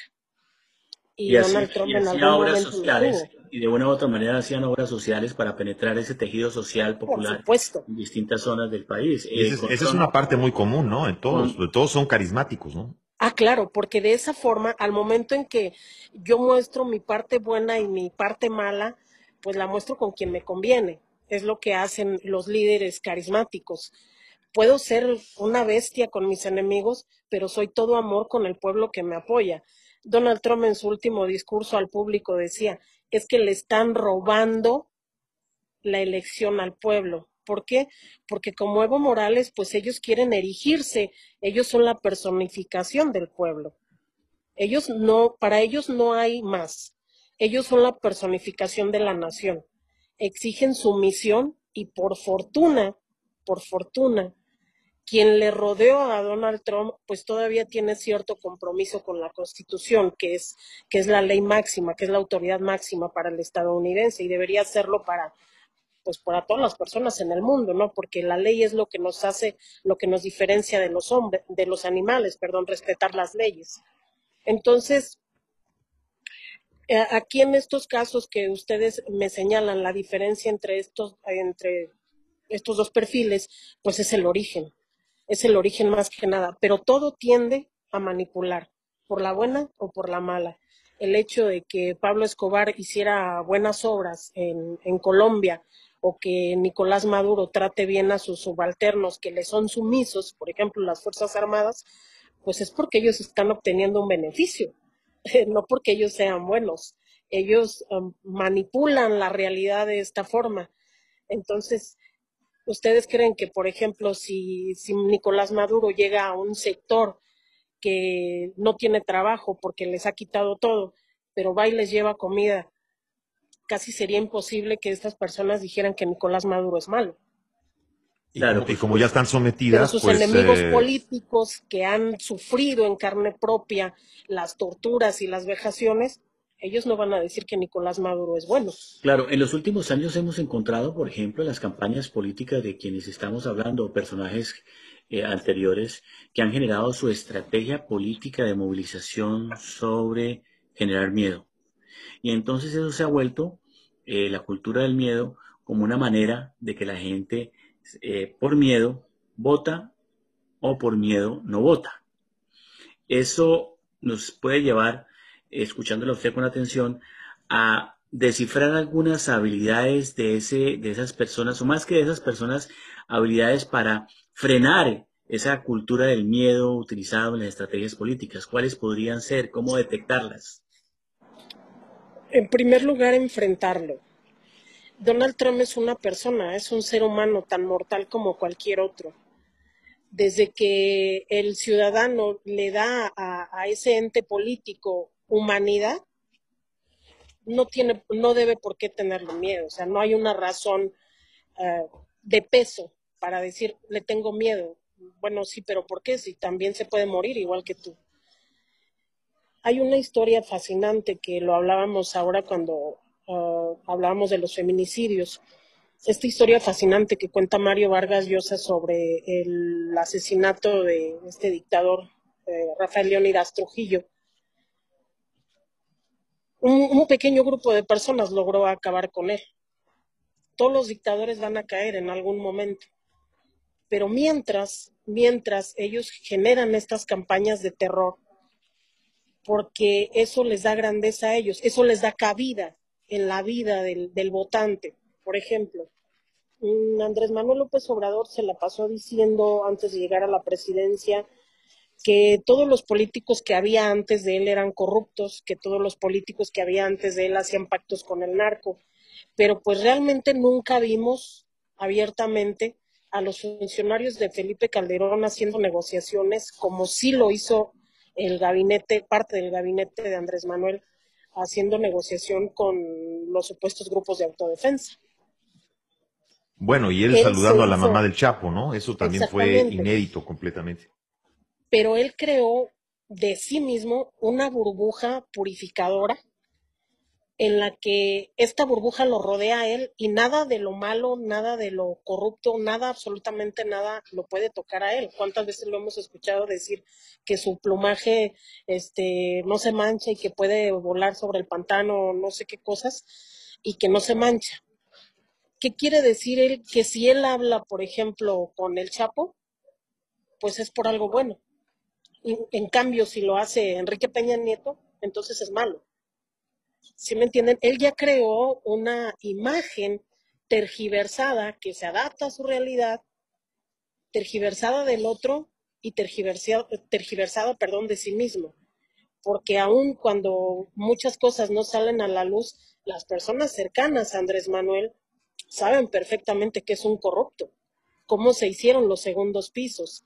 Está esta guerra encarnizada que le hizo a María Elena Pérez Jaén cuando ella era titular del Instituto Nacional de Transparencia. ¿no? ¿no? No, hay posibilidades de que alguien pueda manchar la imagen que él ha creado de sí mismo y que él sabe que muchos empezaron a creer y lo adoptaron.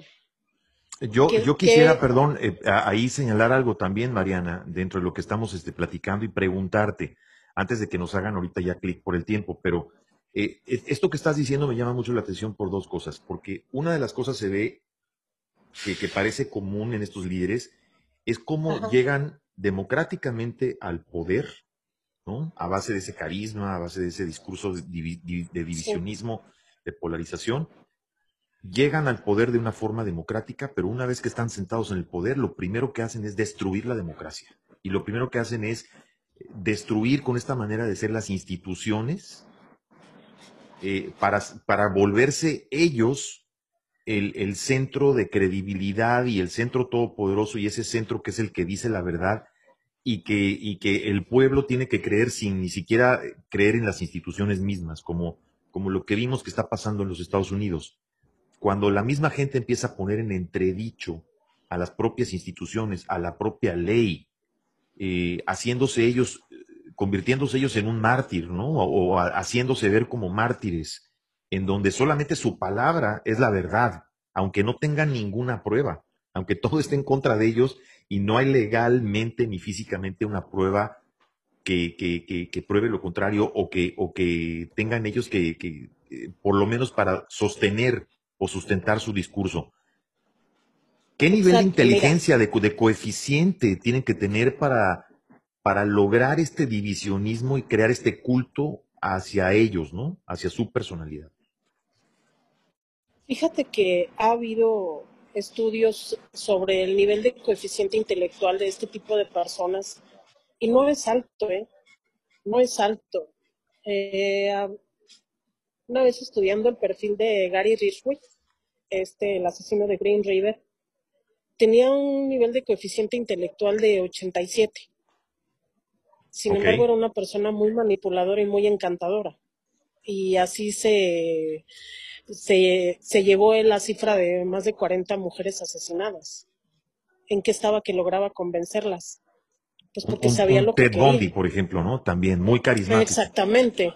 Exactamente. Aquí la diferencia es que Ted Bundy tenía un nivel de coeficiente intelectual bastante alto. No olvidemos que era una persona muy preparada, muy preparada. Ted Bundy es la personificación del narcisismo absoluto. Eh, vemos en Donald Trump una persona rupestre, por decirlo de alguna manera, si yo lo comparara con Ted Bundy. Y no porque le tenga admiración a Ted Bundy, sino porque Ted Bundy se esmeró en parecer lo que él quería parecer le llamaron el camaleón de, los disfraces, ¿no? Porque se podía disfrazar de cualquier cosa a fin de generar confianza. En cambio, Donald Trump no podría disfrazarse de nada, él no tiene la inteligencia para eso. Él quiere que lo acepten tal y como es. O sea, él sale y quiere parecer encantador y quiere parecer este, eh, buena persona, quiere parecer humilde. incluso llegó a decir que era el más humilde de todos, de todos los presidentes del mundo. Y este, vaya, digo, ¿quién vende pan frío, no? O sea, yo no voy a hablar mal de mí. O incluso si sé reconocer mis defectos, pues no los voy a decir. Insisto, esta, esta emocional tan, esta emocionalidad, perdón, tan lastimada de Donald Trump lo lleva a ser así. Pero más bien creo yo que esto, estos, estos personajes, Juan Carlos, vienen a ser como depredadores emocionales, depredadores de los demás. Es decir, le siembro a aquel lo que yo quiero o lo que yo siento, esta amargura que yo siento, se la siembro a él. ¿Qué pasa, por ejemplo, con las parejas? Eh, me voy a referir a los varones, porque sé que también hay mujeres golpeadoras. ¿Qué pasa, por ejemplo, con los varones que golpean a la mujer, pero luego van y le dicen a la suegra o a la mamá, es que ella me trata mal. No, y, al final pero, que las golpean y la, y la víctima todavía los defiende o les da la razón. Exacto, eso es, eso es muy, esto es muy, muy, este, un tema aparte, porque han creado esa, el, el, agresor crea dependencia y lo mismo pasa con estas personas, ¿eh? con estos líderes carismáticos, crean una dependencia emocional muy fuerte que es casi imposible de romper. Y cuando digo casi imposible de romper es porque estas personas se mantienen a diario, a diario, a diario, a diario en, en los medios para que no se les olvide. ¿Por qué? Porque en ellos también existe el temor de ser olvidados. Tienen una mm. imagen de sí tan pobre que se sienten no importantes y a una persona importante pues no la recordamos, ¿no? Es como el tránsito que te da el paso y al otro día pasaste por otro lado, no lo recuerdas. Entonces ellos temen volverse fugaces. Ahora, una pregunta, Mariana. En los medios y en las redes. De, ahí a que gobierne, de ahí a que el presidente Trump haya dado su característica, una de ellas es gobernar a través de las redes de Twitter. sí, es, lo que te iba a decir, porque nunca ningún presidente habíamos visto que, que, que gobernara a través de Twitter o que se la pasara inclusive hasta dando informes a través de Twitter y que utilizara tanto las redes. Pero aquí yo veo una otra cosa en común en estos líderes que te quiero preguntar. Hablando de estos círculos de los que ellos se rodean, pareciera, Mariana, que una característica que tienen también en común es que tienen como que su círculo de confianza. Y entonces en ese círculo de confianza ven, principalmente ponen a sus familiares o gente allegada a ellos, que es el círculo, digamos, que es el, el primer círculo o el que por lo menos ellos creen que ese es el que no se puede romper. No, claro, que tiene tantas, que son, tanta desconfianza de, de, otras personas. Son los que se dejarían vender, Juan. Exactamente, porque ellos, ellos son... Eh, son los eh, sacrificables. Los sacrificables, es correcto. Es, es, lo que yo te quería preguntar, porque esto pareciera otra característica muy común.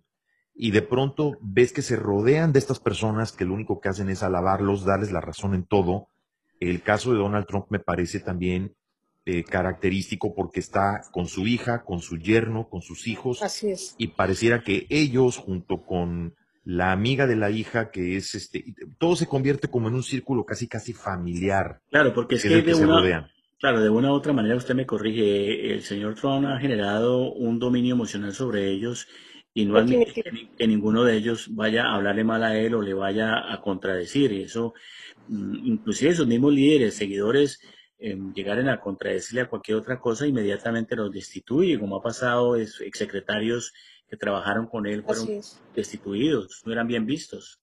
Podría apostar que esa actitud que Donald Trump adopta con su familia, con Melania, con su hija eh, y con su yerno, es la misma actitud que tenía su padre con él. Ah, se reproduce el modelo. Ah, exacto, pero más duro. Eh, volvemos al punto de los líderes del narco. Antes no eran tan descabellados como lo son ahora. Había códigos. Y esto cualquier estudioso de las conductas criminales en, este, en este ámbito de, de las bandas, en la delincuencia organizada lo sabe. Antes había códigos. Antes no se tocaba a la familia. Antes no tocabas a los niños. Pero las nuevas generaciones se volvieron mucho más sanguinarias las nuevas generaciones repiten los patrones, pero con, una crueldad eh, recargada, por decirlo de alguna forma. Lo mismo hace Donald Trump. Donald Trump debe haber tenido un padre muy autoritario y debe haber tenido un padre en el que si él decía no era no, aunque no tuviera la razón. Entonces Donald Trump adopta este patrón porque él asimila que eso generaba respeto en el papá y él se hace igual. Pero no tuvo la misma capacidad de su papá y él tiene que suplir ese hueco con algo. Entonces lo suplo generando miedo, entonces lo suplo generando dependencia emocional, entonces los golpeo y, luego los, los beso, entonces este, los insulto y luego los apapacho. Esta dicotomía eh, en el que pone a sus víctimas, porque lo son, aunque no lo quieran ver, esta dicotomía en el que las pone, le genera a Donald Trump una sensación de mucho poder, porque está dominando la vida de personas, así sea una, así sean dos. Y sabes que me recuerda mucho a, que una vez en una entrevista que le hicieron a Donald Trump, eh, obviamente antes de que entrara a la política, ¿no? Eh, una entrevista que le hizo, tú te acordarás, Carlos, del senador Jesse Ventura. Sí, claro, por supuesto. Jesse Ventura, eh, que fue inclusive gobernador y, en una entrevista él tenía un programa de radio entrevista en una ocasión a Donald Trump, ¿no? Antes de que Donald Trump siquiera pensara, ¿no? Estar dentro de la política. Y una de las preguntas que le hace, eh, cuando él habla de liderazgo y habla de todo esto, que por cierto, Jesse Ventura le pregunta, ¿por qué partido se postularía usted? Porque ahí él todavía expresaba su, admiración por eh, Barack Obama. Fíjate, ¿no? Los cambios. Entonces él dice, no, definitivamente yo me postularía, si entrara a la política, me postularía por el Partido Demócrata. Eso lo dijo Donald Trump en esa entrevista. Y en una de las eh, preguntas que le hace sobre el liderazgo, Donald Trump le dice que para él el mejor ejemplo de liderazgo está en la película El Padrino. Mm, en cómo el Circle of Trust, ese círculo de confianza, que es el que, el que tiene Vito Corleone, ¿no? Alrededor de él cuando él cierra la puerta. La pues novela de Mario Puzo. La novela de Mario Puzo, son solamente sus allegados, ¿no? Sus hijos y, y prácticamente a los que él llama la familia. Claro, que eso también se puede configurar como un hecho de corrupción, eso de estar en un cargo de carácter público, administrando los recursos y los impuestos de lo que pagan los ciudadanos en cualquier país, nombrar a sus hijos y sus familiares y a sus personas más cercanas a ocupar cargos de responsabilidad estatal, es un acto de corrupción. Yo lo vería así, no sé usted cómo lo, cómo lo ve, pero... Sí, total, totalmente, es, nepotismo puro y lo hemos visto, ¿no, Mariana? en México también. Por ahí anda Mariana, pero ah, eh, sí, sí, te decía, te decía que lo hemos visto, ¿no? Mariana en México. Sí, claro, o sea, ah, pero insisto, no crean que los pone ahí porque los quiere mucho o porque les tenga mucha confianza. Confianza no es una palabra que maneje el dictador eh, de una forma recurrente. Ellos no creen en la confianza. Ellos creen en la utilidad que les puede dar alguien en la forma que sea, como decía hace unos momentos, si son sacrificables, pues bueno, los mantengo conmigo. Eh, no podemos olvidar la historia de René Bejarano con Andrés Manuel cuando era jefe de gobierno. Sí, claro. René Bejarano fue un sacrificable. Y, sin, sin embargo, déjalo, está ahí con él. O sea, eh, eh, ¿Por qué? Porque Andrés Manuel identifica esa debilidad en, en, sus, en sus cercanos pero para aprovecharse de ellos. Ellos no pero, pero tienes razón, son, son capaces ellos mismos de defender lo que es indefendible, pero la ah, gente que les cree también es capaz, la gente que les cree también es capaz de creer lo que nadie más podría creer, en este caso porque lo dicen ellos, ellos dicen que alguien es santo y puro y pues bueno, y así es, y la gente les cree. Mm. Este, Carlos, no sé si tengas alguna, alguna pregunta más para, para Mariana antes de que nos despidamos? No, primero agradecer a Mariana la información, el análisis que ha hecho sobre estos hechos acaecidos en las últimas 24 horas. Ha sido usted muy especial por atender nuestra llamada y la entrevista que ha hecho con Juan. Y por supuesto, se convierte ya usted, Mariana, en una referente de análisis importante ahora en este fenómeno político que va a continuar, por supuesto, para los próximos años y que desde luego vamos a tenerla muy en cuenta en estos análisis juiciosos que usted nos ha hecho en el día de hoy. Muchas gracias. muchísimas gracias a ustedes por la invitación y bueno, yo nada más quisiera dejar un mensaje para quienes escuchan esto. Tenemos que ser respetuosos de la ley y desde el momento en que vemos que un, un político, quien sea, no respeta la ley, esa persona no es de fiar así de simple. Si justifica un acto ilegal, no puede ser una persona apta para, para manejar dineros públicos o para manejar decisiones públicas. Decía en su campaña Donald Trump, yo no tengo tiempo para ser políticamente correcto. Posiblemente pueda no ser políticamente correcto, pero no se puede ser legalmente incorrecto. Así de simple. Totalmente, totalmente. Querida Mariana, eh, te quiero agradecer muchísimo, de verdad, que hayas tomado nuestra llamada, que hayas estado con nosotros. Eh, ¿Dónde te puede seguir la gente en redes? Me pueden seguir en arroba Marian 1979 en Twitter. Eh, tengo una fanpage en Facebook como Mariana Guerrero, criminóloga Mariana Guerrero. Ahí me pueden encontrar, pueden hacer preguntas, pueden hacer comentarios, pueden hacer críticas, por supuesto.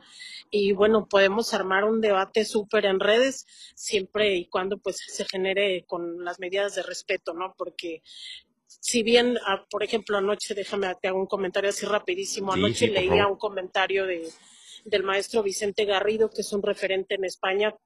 Para mí es un, maestro muy, muy completo en el estudio de la criminología. Él es psicólogo y es criminólogo. Y alguien le criticaba que por qué opinaba eh, cierta cosa sobre Donald Trump pues yo creo que yo le contesté a esta persona, le digo, yo creo que hay que respetar los conocimientos y la experiencia de cada quien, ¿no?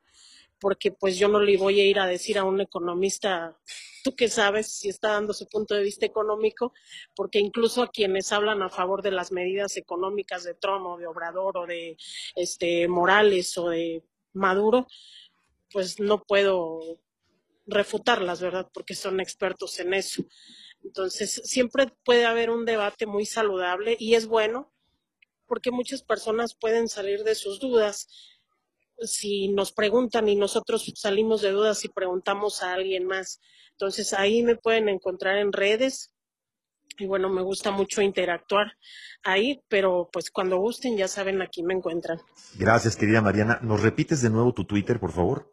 Es arroba Marian con N de niño al final, Ajá. 1979, en mi cuenta de Twitter, Facebook, criminóloga Mariana Guerrero.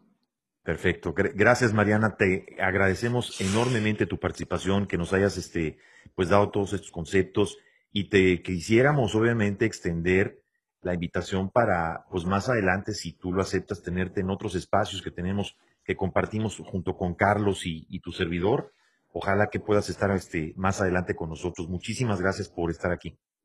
Bueno, les reitero mi agradecimiento a ustedes, gracias a tu público que, que escucha. Y bueno, estoy a sus órdenes. Cuando gusten, ya sabes dónde localizarme. Y bueno, Carlos, un placer conocer, platicar con usted. Igualmente, Mariana, un abrazo afectuoso aquí desde el sur de la Florida para nuestra querida Mariana. Gracias, gracias, querida. Mariana. Un abrazo. Amigos, no se vayan, eh, una pausa y regresamos con la despedida del programa. Estamos aquí pendientes. Gracias.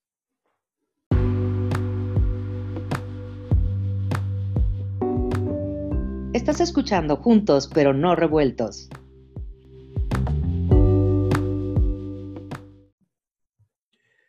Hola, ¿qué tal? Amigos, ¿cómo están? Estos juntos pero no revueltos, donde hablamos con todos, de todos y para todos. Y el día de ayer, al día de ayer que estamos grabando el programa de hoy, estamos en 7 de enero grabando esta emisión, el día 6 de enero, día en el que se iba a hacer la ratificación en los Estados Unidos, en el Capitolio de los Estados Unidos, a el presidente electo Joe Biden, se suscita, se suscita un hecho inédito, completamente inédito, donde una turba, una turba de gente manejada por eh, opiniones, discursos incendiarios, tanto de Donald Trump como de su hijo Eric Trump, como de Rudolph Giuliani, su abogado, motivan a esta turba a forzar la entrada al Capitolio mientras los congresistas estaban, las cámaras estaban este, legislando. Se suscita una tragedia donde empieza a haber tiros, disparos este, dentro del Capitolio. Hay una persona muerta. Al día de hoy hay reportados cuatro muertos. Y estamos viendo un, hecho inédito al que ya le han llamado el Día de la Vergüenza. Eh, la última vez que el Capitolio fue tomado, cabe señalar que fue en el año de 1814. El 24 de agosto de 1814, esto es en el siglo XIX, después de la derrota de los estadounidenses en la batalla de Blandesburg. Esto fue una batalla contra las fuerzas británicas que ocupó la ciudad de Washington.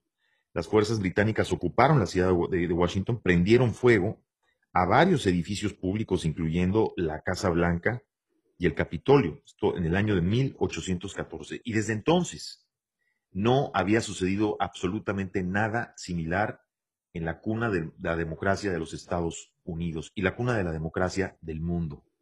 Quiero saludar a mi colega y periodista y amigo, Carlos Alberto Vélez, con quien tengo el gusto, como siempre, de compartir micrófonos. Un saludo, querido Carlos, y un abrazo. Gracias, eh, Juan, para ti y para todos los eh, radioescuchas que están muy atentos a lo que ha venido aconteciendo en las últimas 24 horas aquí en los Estados Unidos.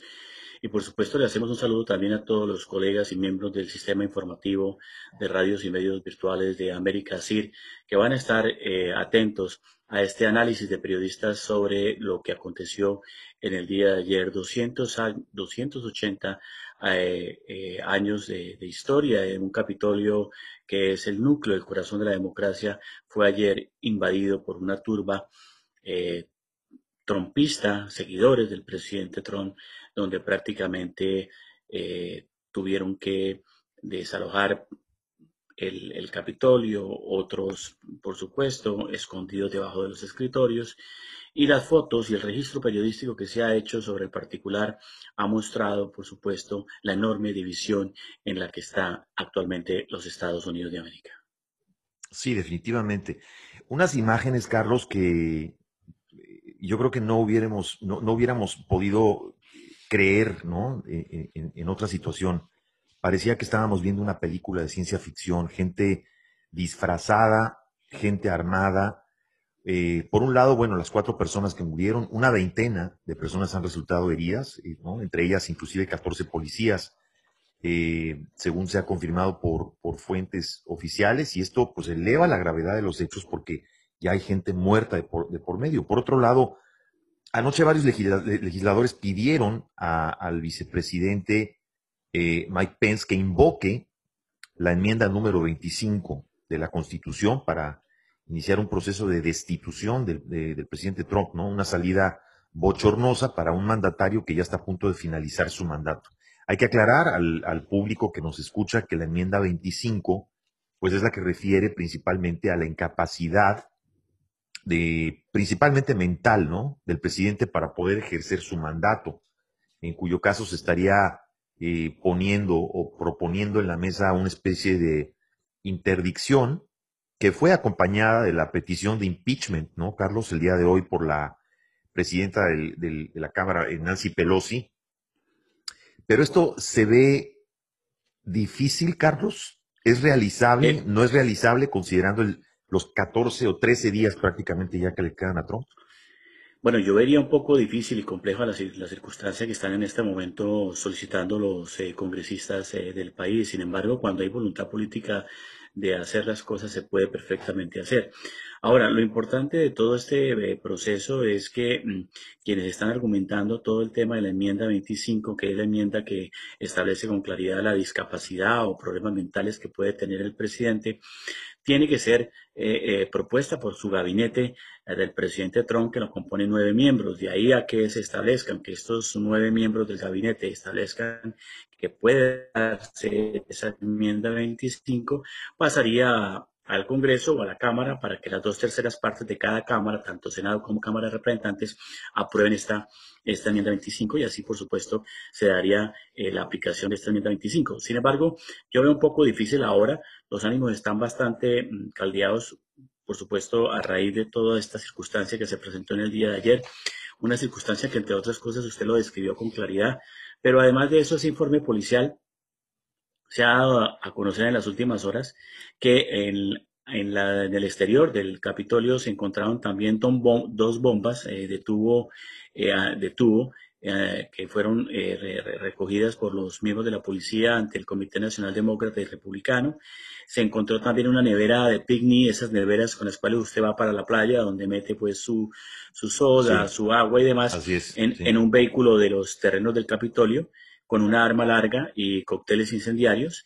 Eh, además de lo que usted acaba de describir y lo que vimos realmente el mundo entero eh, eh, observó en los medios televisivos y en las fotografías seguidores del presidente Trump con trajes camuflados, completamente cubiertos, algunos con, con chalecos antibala, otros con chalecos donde la gran mayoría de ellos portaban armas, eh, etcétera. Es decir, se vio una situación que para algunos entendidos ha sido considerado este, este hecho como un eh, autogolpe, ¿no?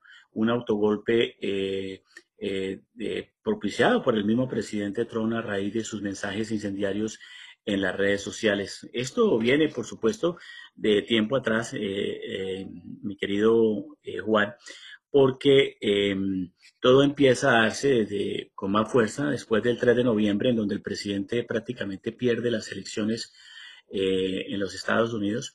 Eh, se criticaba a los medios de comunicación cuando proyectaron al presidente de recuerdo la noche del viernes lo proyectaron ya como presidente al presidente Biden, como presidente electo, y desde ahí en adelante empezó a darse una guerra de tweets y de mensajes ambivalentes y, fuertes. información confusa, ¿no? De muchísimas eh, fuentes este, dudosas, porque inclusive se abrieron no sé cuántos canales, Carlos, en YouTube, de gente que de pronto ya todo el mundo tenía un micrófono y un canal de YouTube y se pusieron a opinar eh, cuánta ocurrencia tuvieran, ¿no? Al respecto.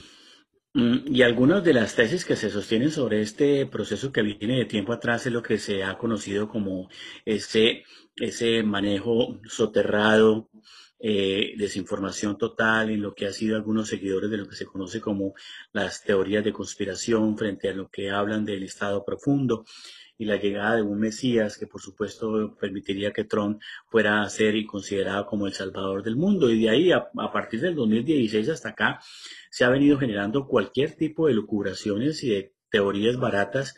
Eh, mm, mucha babosería que se ha dado en las redes sociales alrededor de toda esta figura de las teorías de conspiración, que no tiene ningún asidero desde el punto de vista eh, filosófico antropológico o social, desde, los, desde las ciencias sociales, desde la teoría política o la teoría del Estado, o la manera como eh, se establecen eh, los, los pensamientos en lo que tiene que ver con las escuelas de gobierno y demás. Es una cosa completamente distinta que ha realmente sacudido este fenómeno de ayer al mundo que tiene, por supuesto, estas consecuencias, pero que hay una causa que ha generado toda esta dinámica y es el, la manera de, de la incomprensión del presidente Trump de leer al país de otra manera, solo le interesaba, era prácticamente él y sus principales seguidores y continuar en esta batalla para no perder su caudal electoral, que de una u otra manera, Juan, usted sabe, son 75 millones eh, de votos que, que, no es cualquier cosa. Que en la historia política de este país no ha habido un líder republicano que haya, esa fuerza. Que haya tenido esta fuerza que ha tenido el, presidente Trump en los últimos, en los últimos cuatro años. Definitivo, pero fíjate, llama la atención, eh, mira, llama la atención la manera atípica eh, desde el principio de su mandato, ¿no, Carlos? O sea, estamos hablando de, a ver, la, la, manera atípica en la que primero llegó a la presidencia, vamos a remontarnos cuatro años atrás, porque nadie pensaba que Donald Trump iba a ganar la presidencia, para empezar.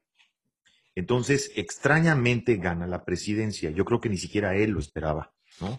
Entonces, eh, de pronto llega a la presidencia, comienza con esta forma mediática, extraña de gobernar, rodeada de todo este tipo de teorías, como bien lo mencionas, diciendo que había eh, intervención, por ejemplo, de los rusos para que Donald Trump llegara a la Casa Blanca.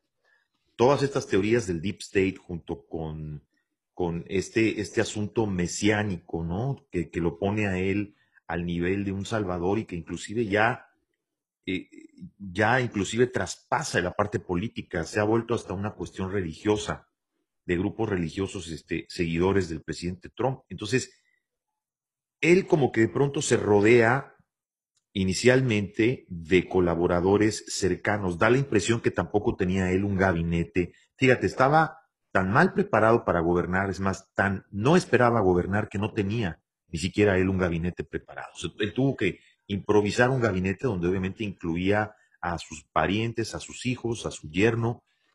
Eh, después, toda esta serie de cosas que se dieron a lo largo de los cuatro años, donde hubo colaboradores cercanos de él que renunciaron, que escribieron libros, eh, todo tipo de teorías, bueno, inclusive denuncias, ¿no? Por, por hasta forcejeos y por abuso a, mujeres, denuncias que incluso siguen vigentes. Eh, la parte fiscal, él trae una cola con la parte fiscal, con el IRS, donde tiene problemas de pago de impuestos, o sea, todo lo que han intentado hacer eh, en, el proceso inclusive en el que se trató de hacerle el impeachment, Carlos, durante estos cuatro años, de todo lo que se intentó durante eh, estos cuatro años contra el presidente Trump y que nada funcionaba. Parecía que era una completa piedra, un completo roble, un completo muro indestructible al que nada ni nadie, eh, digamos, le podía pegar en su popularidad. y si me preguntas, yo te diría que hasta antes del coronavirus, ¿no? Yo sí estaba seguro que iban a reelegir al presidente Donald Trump. Y de pronto llega la pandemia. Y de pronto todo lo que sucede a partir de la pandemia hasta la fecha parecieran tiros o disparos, Carlos, que él mismo se dio en, el pie, ¿correcto? Es correcto, sí, él, mismo, él mismo generó toda esta dinámica de lo que fue el resultado del día de ayer. 62 demandas, fíjate, desde el proceso de su, desde el proceso de la, de, este, de, de cuando perdió las elecciones, sus abogados comienzan un proceso, 62 demandas revisadas por más de 90 jueces. Y incluso Carlos, en el discurso del día de ayer, un discurso que me impresionó, el discurso de Lindsey Graham, del senador Lindsey Graham, que todos sabemos que es un asiduo eh, defensor, defensor y, amigo ¿no? de Donald Trump, donde me sorprende cómo de pronto Lindsey Graham dio la vuelta. y le dice ya basta, presidente. Y dice ya basta y además, en una parte del discurso que me llama la atención, él dice, dice, varias veces llegó gente del equipo de abogados del presidente Trump a decirme que tenían no sé cuántas boletas falsas. Él hablaba de, decía 200 mil boletas falsas, eh, 300 mil boletas falsas, y que él les decía, tráeme 10. Así lo dijo tal cual en su discurso. Perfecto, tráeme 10. Y dice que nunca, jamás le llevaron una sola boleta falsa. Y esto lo está diciendo alguien ha llegado al presidente Trump. Hace unas semanas tuvimos la renuncia de William Barr, el fiscal general, otro escudero y defensor también de, del presidente Trump, ¿no? Es correcto, pero además de eso, eh, fíjese usted ahora como los líderes republicanos ya le están dando la espalda al presidente Trump, como el caso que usted menciona del senador Lindsey Graham, que le dijo abiertamente, le dijo ya basta, presidente. Y lo mismo a ha, dicho la senadora republicana también Nancy Nice, Nice de, republicana, que ha dicho que los logros de Trump se borraron hoy, es decir, en el día de ayer. Esta es una frase textual que ha sacado precisamente esta senadora, lo mismo que pasa. Dura frase, ¿eh? Sí, una, una frase tremendamente fuerte donde ella ratifica, y la repetimos, los logros de Trump se borraron hoy. Esto ocurrió a raíz de esta toma de la turba trompista al Capitolio del país. Y por supuesto también la representante republicana de la Cámara, hija del vicepresidente Bush, eh, ha, dicho, con toda claridad que eh, no hay duda en que el presidente Trump armó la turba. Y a eso súmele usted, Juan, los testimonios que han salido eh, de la historia de exfuncionarios de la administración Trump, a los cuales él ha despedido y ha votado y ha... Y que, han, escrito, han escrito libros, además que han sido bestsellers y, bien documentados, ¿no? El caso del asesor Bolton de Política Internacional. Tremendo, sí, tremendo libro, sí. Lo, lo, más grave, lo que ha dicho el exsecretario de Defensa James eh, eh, Mattis. Eh, Así es. Donde lo ha dicho públicamente y lo acabo de recoger precisamente en un testimonio del día de ayer que anoté una frase, una oración que él dijo públicamente y que me llamó poderosamente la atención y que quiero compartirla con ustedes.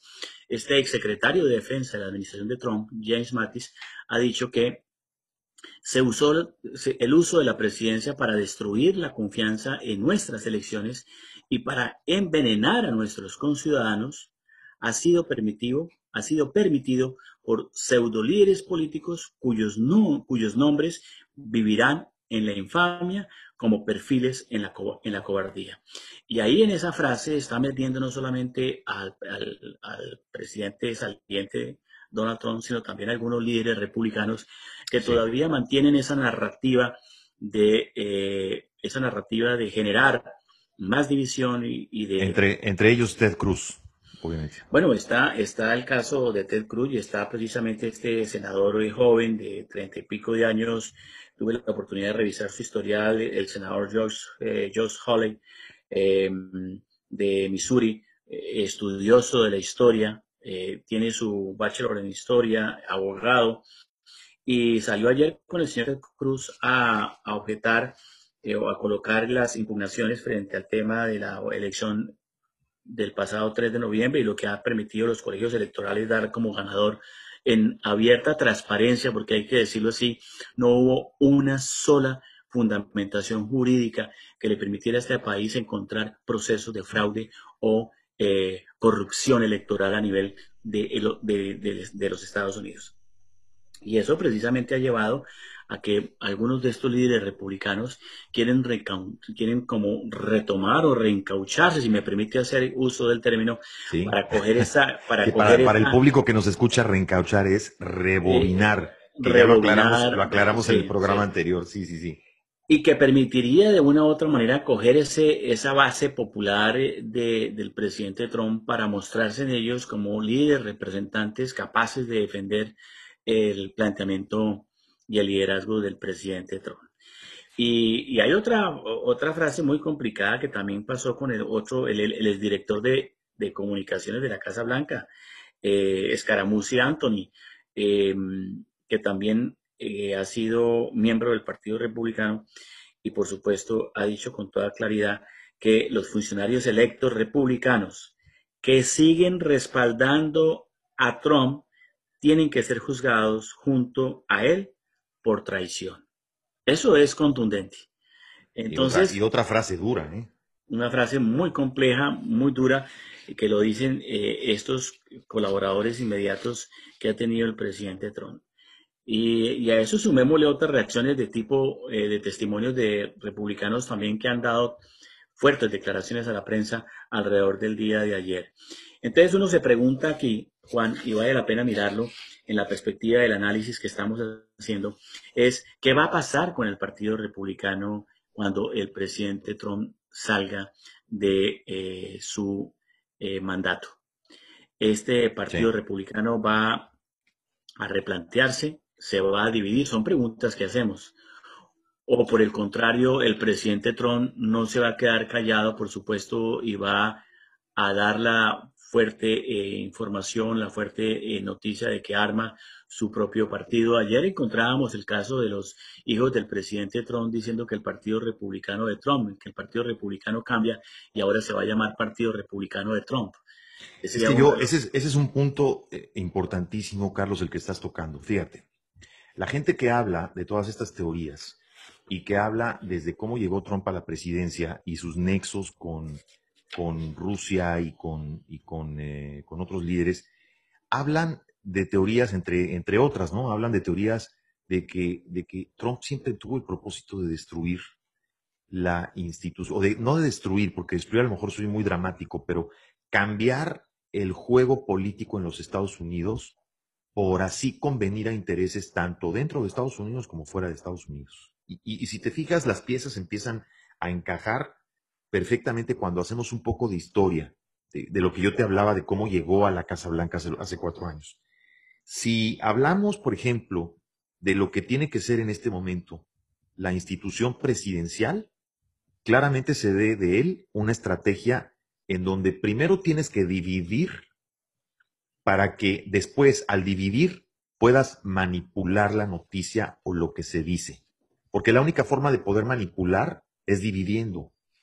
Y se ve que Trump estuvo bien asesorado y trabajaron él, su equipo, su gente, y bueno, obviamente él mismo, empezando por él mismo, en construir un culto a la personalidad donde estos 75 millones de votantes, Carlos, de los que tú hablas, no podría yo apostar y decir que todos, pero sí se podría decir que la mayoría de ellos es gente que ya no cree en las instituciones de los Estados Unidos. ya, esta gente está realmente poniendo en entredicho las, a, eh, eh, las instituciones de Estados Unidos, inclusive a la, a institución presidencial misma, este, y lo que están haciendo es creer en la palabra de un solo hombre. Es una auténtica estrategia de culto a la personalidad, en donde lo que ese hombre dice y lo que ese hombre piensa es lo que todo mundo cree.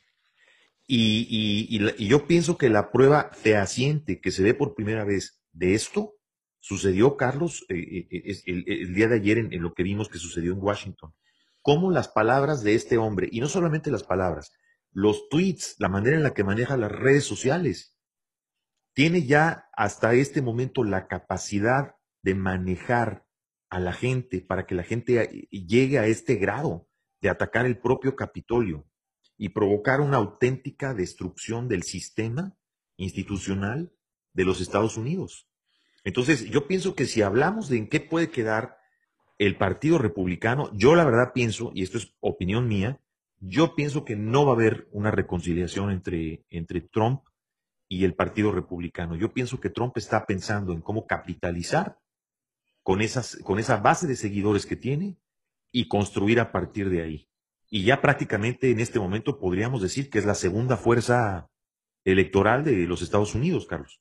Es correcto. Esa es una de las tendencias que se dan desde el análisis de la magnitud de lo que ha representado esta, este mm, trabajo político durante los últimos cuatro años del presidente Trump.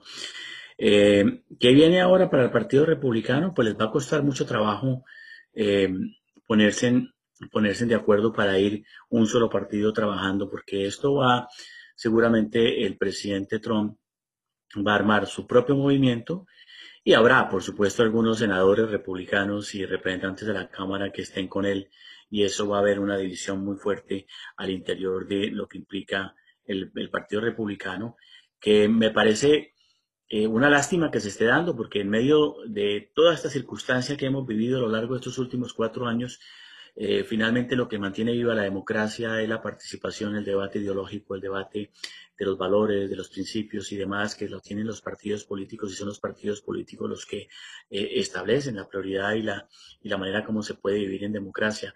Los que escogen a sus gobernantes y los gobernantes aceptan las decisiones y las ideales de, de una comunidad que vota vivamente. Estados Unidos en los últimos años no había hecho una participación tan grande como la que pasó el pasado 3 eh, de noviembre, más de 150 millones de personas votando. El último proceso electoral que acaba de, darse precisamente en el estado de Georgia, que a mi juicio catapultó, enterró a Trump eh, con la victoria de estos dos senadores eh, demócratas, uno de ellos el reverendo Wardock y, este mm, joven eh, senador Ossoff, eh, de origen judío, de tradición y de familia judía, pero muy afincado a su comunidad, por supuesto, en Georgia. Entonces, sí. ya prácticamente este, estas piezas están ya moviéndose, están ahí. Empezamos en un nuevo ajedrez político distinto, este teatro político montado por el presidente Trump y sus seguidores, prácticamente ya cierra el telón a partir del 20 de enero y empezamos en, una, en, otro, en otro ajedrez político. El ajedrez político de, del nuevo presidente electo por eh, tratar de reconstruir el país en medio de todas estas ambivalencias, indecisiones, mm, decisiones mal tomadas. Eh, la situación internacional del país no es buena el ambiente económico eh, al interior de la nación americana con los números de que han venido creciendo el tema de las tasas de desempleo, una pandemia incontrolada. Esto está llevando realmente a que el próximo presidente electo, eh, Biden, le va a tocar muy difícil. Muy eh, difícil, va a recibir un país muy dividido. En este proceso, en este proceso, y además de eso, agreguémosle las voces discordantes que van a estar ahí criticando y siguiendo y continuando con todo este manejo de redes eh, que de una u otra manera eh, ayudan a sembrar más odio y a subir la temperatura de manera mucho más rápida. Entre ellos, pues medios de comunicación en alguna medida también han participado en este proceso que hoy, hoy han tenido que reconocer, como el caso de, de la cadena Fox, que se, se, empieza a desmarcar completamente del presidente Trump. bueno, otra, otra cosa, otra cosa impensable, ¿no? La cadena Fox se desmarca del presidente Trump impresionante. Se, se demarca como se han demarcado estos otros periódicos importantes, eh, eh, Washington, eh, Washington Journal, el, el, Wall Street Journal, ya, y, el, New York Post. Así este periódico también que ha empezado a desmarcarse ya. Del cual el dueño es amigo personal también. De, amigo personal del presidente Trump. y que tenga que ser en una, en una cubierta, en una inicio de portada decirle lo mismo, pare esto, presidente, stop, ¿no? Entonces, impresionante. Bueno, estos son los análisis que hay que, que hay que hacer y hay que entender que como periodistas de una u otra manera se han venido narrando las historias con base en la información que se está presentando. ¿Qué vendría ahora? Además de este autogolpe fallido, porque lo ha dicho con mucha claridad precisamente uno de los estudiosos de los temas de la ciencia política de la Universidad de Harvard, y que fue tocado en las últimas 24 horas por la BBC News al, eh, al investigador em, eh, Steven Levitsky, de la Universidad de Harvard, que es profesor de gobernabilidad y ha dicho con claridad que esto ha sido un autogolpe, pero que un autogolpe cuya consecuencia se da en el día de ayer, producto precisamente de cuatro años de desacreditar y deslegitimar la democracia. Y eso ha llevado precisamente a ese autogolpe, como él lo menciona, el, profesor de, Levitsky de la Universidad de Harvard, y que de una u otra manera lo recoge en un libro y así lo cita, es coautor de un libro que se titula Cómo mueren las democracias. Y entre otras cosas, hoy cuando sale ese dato, empezamos a revisar y a establecer la reseña de ese libro que recomiendo la importancia de leer este, este investigador de, la comunicación política y del estudio político alrededor de lo que pasó en ese intento de autogolpe fallido en el día de ayer. Sí, definitivamente. Pues vamos, eh, querido Carlos, vamos a ir a una pausa este, y vamos a volver, quiero decirle al público que nos está escuchando que vamos a volver. Eh, también tenemos como invitada a la criminóloga, una criminóloga muy conocida en, México, la criminóloga Mariana Guerrero, que va a estar con nosotros, que nos va a hablar del el perfil eh, criminológico de, de Donald Trump. Ella hizo un análisis al respecto, ella ha hecho perfiles inclusive de distintos líderes de Estado en diferentes partes del mundo, y la invitamos a este programa, querido Carlos, para que esté contigo y conmigo para, para ayudarnos a hacer este análisis interesante. Eh, así que en unos minutos, eh, cuando volvamos, continuamos con el programa y estará con nosotros la criminóloga Mariana Guerrero. Volvemos después de una pausa, querido Carlos.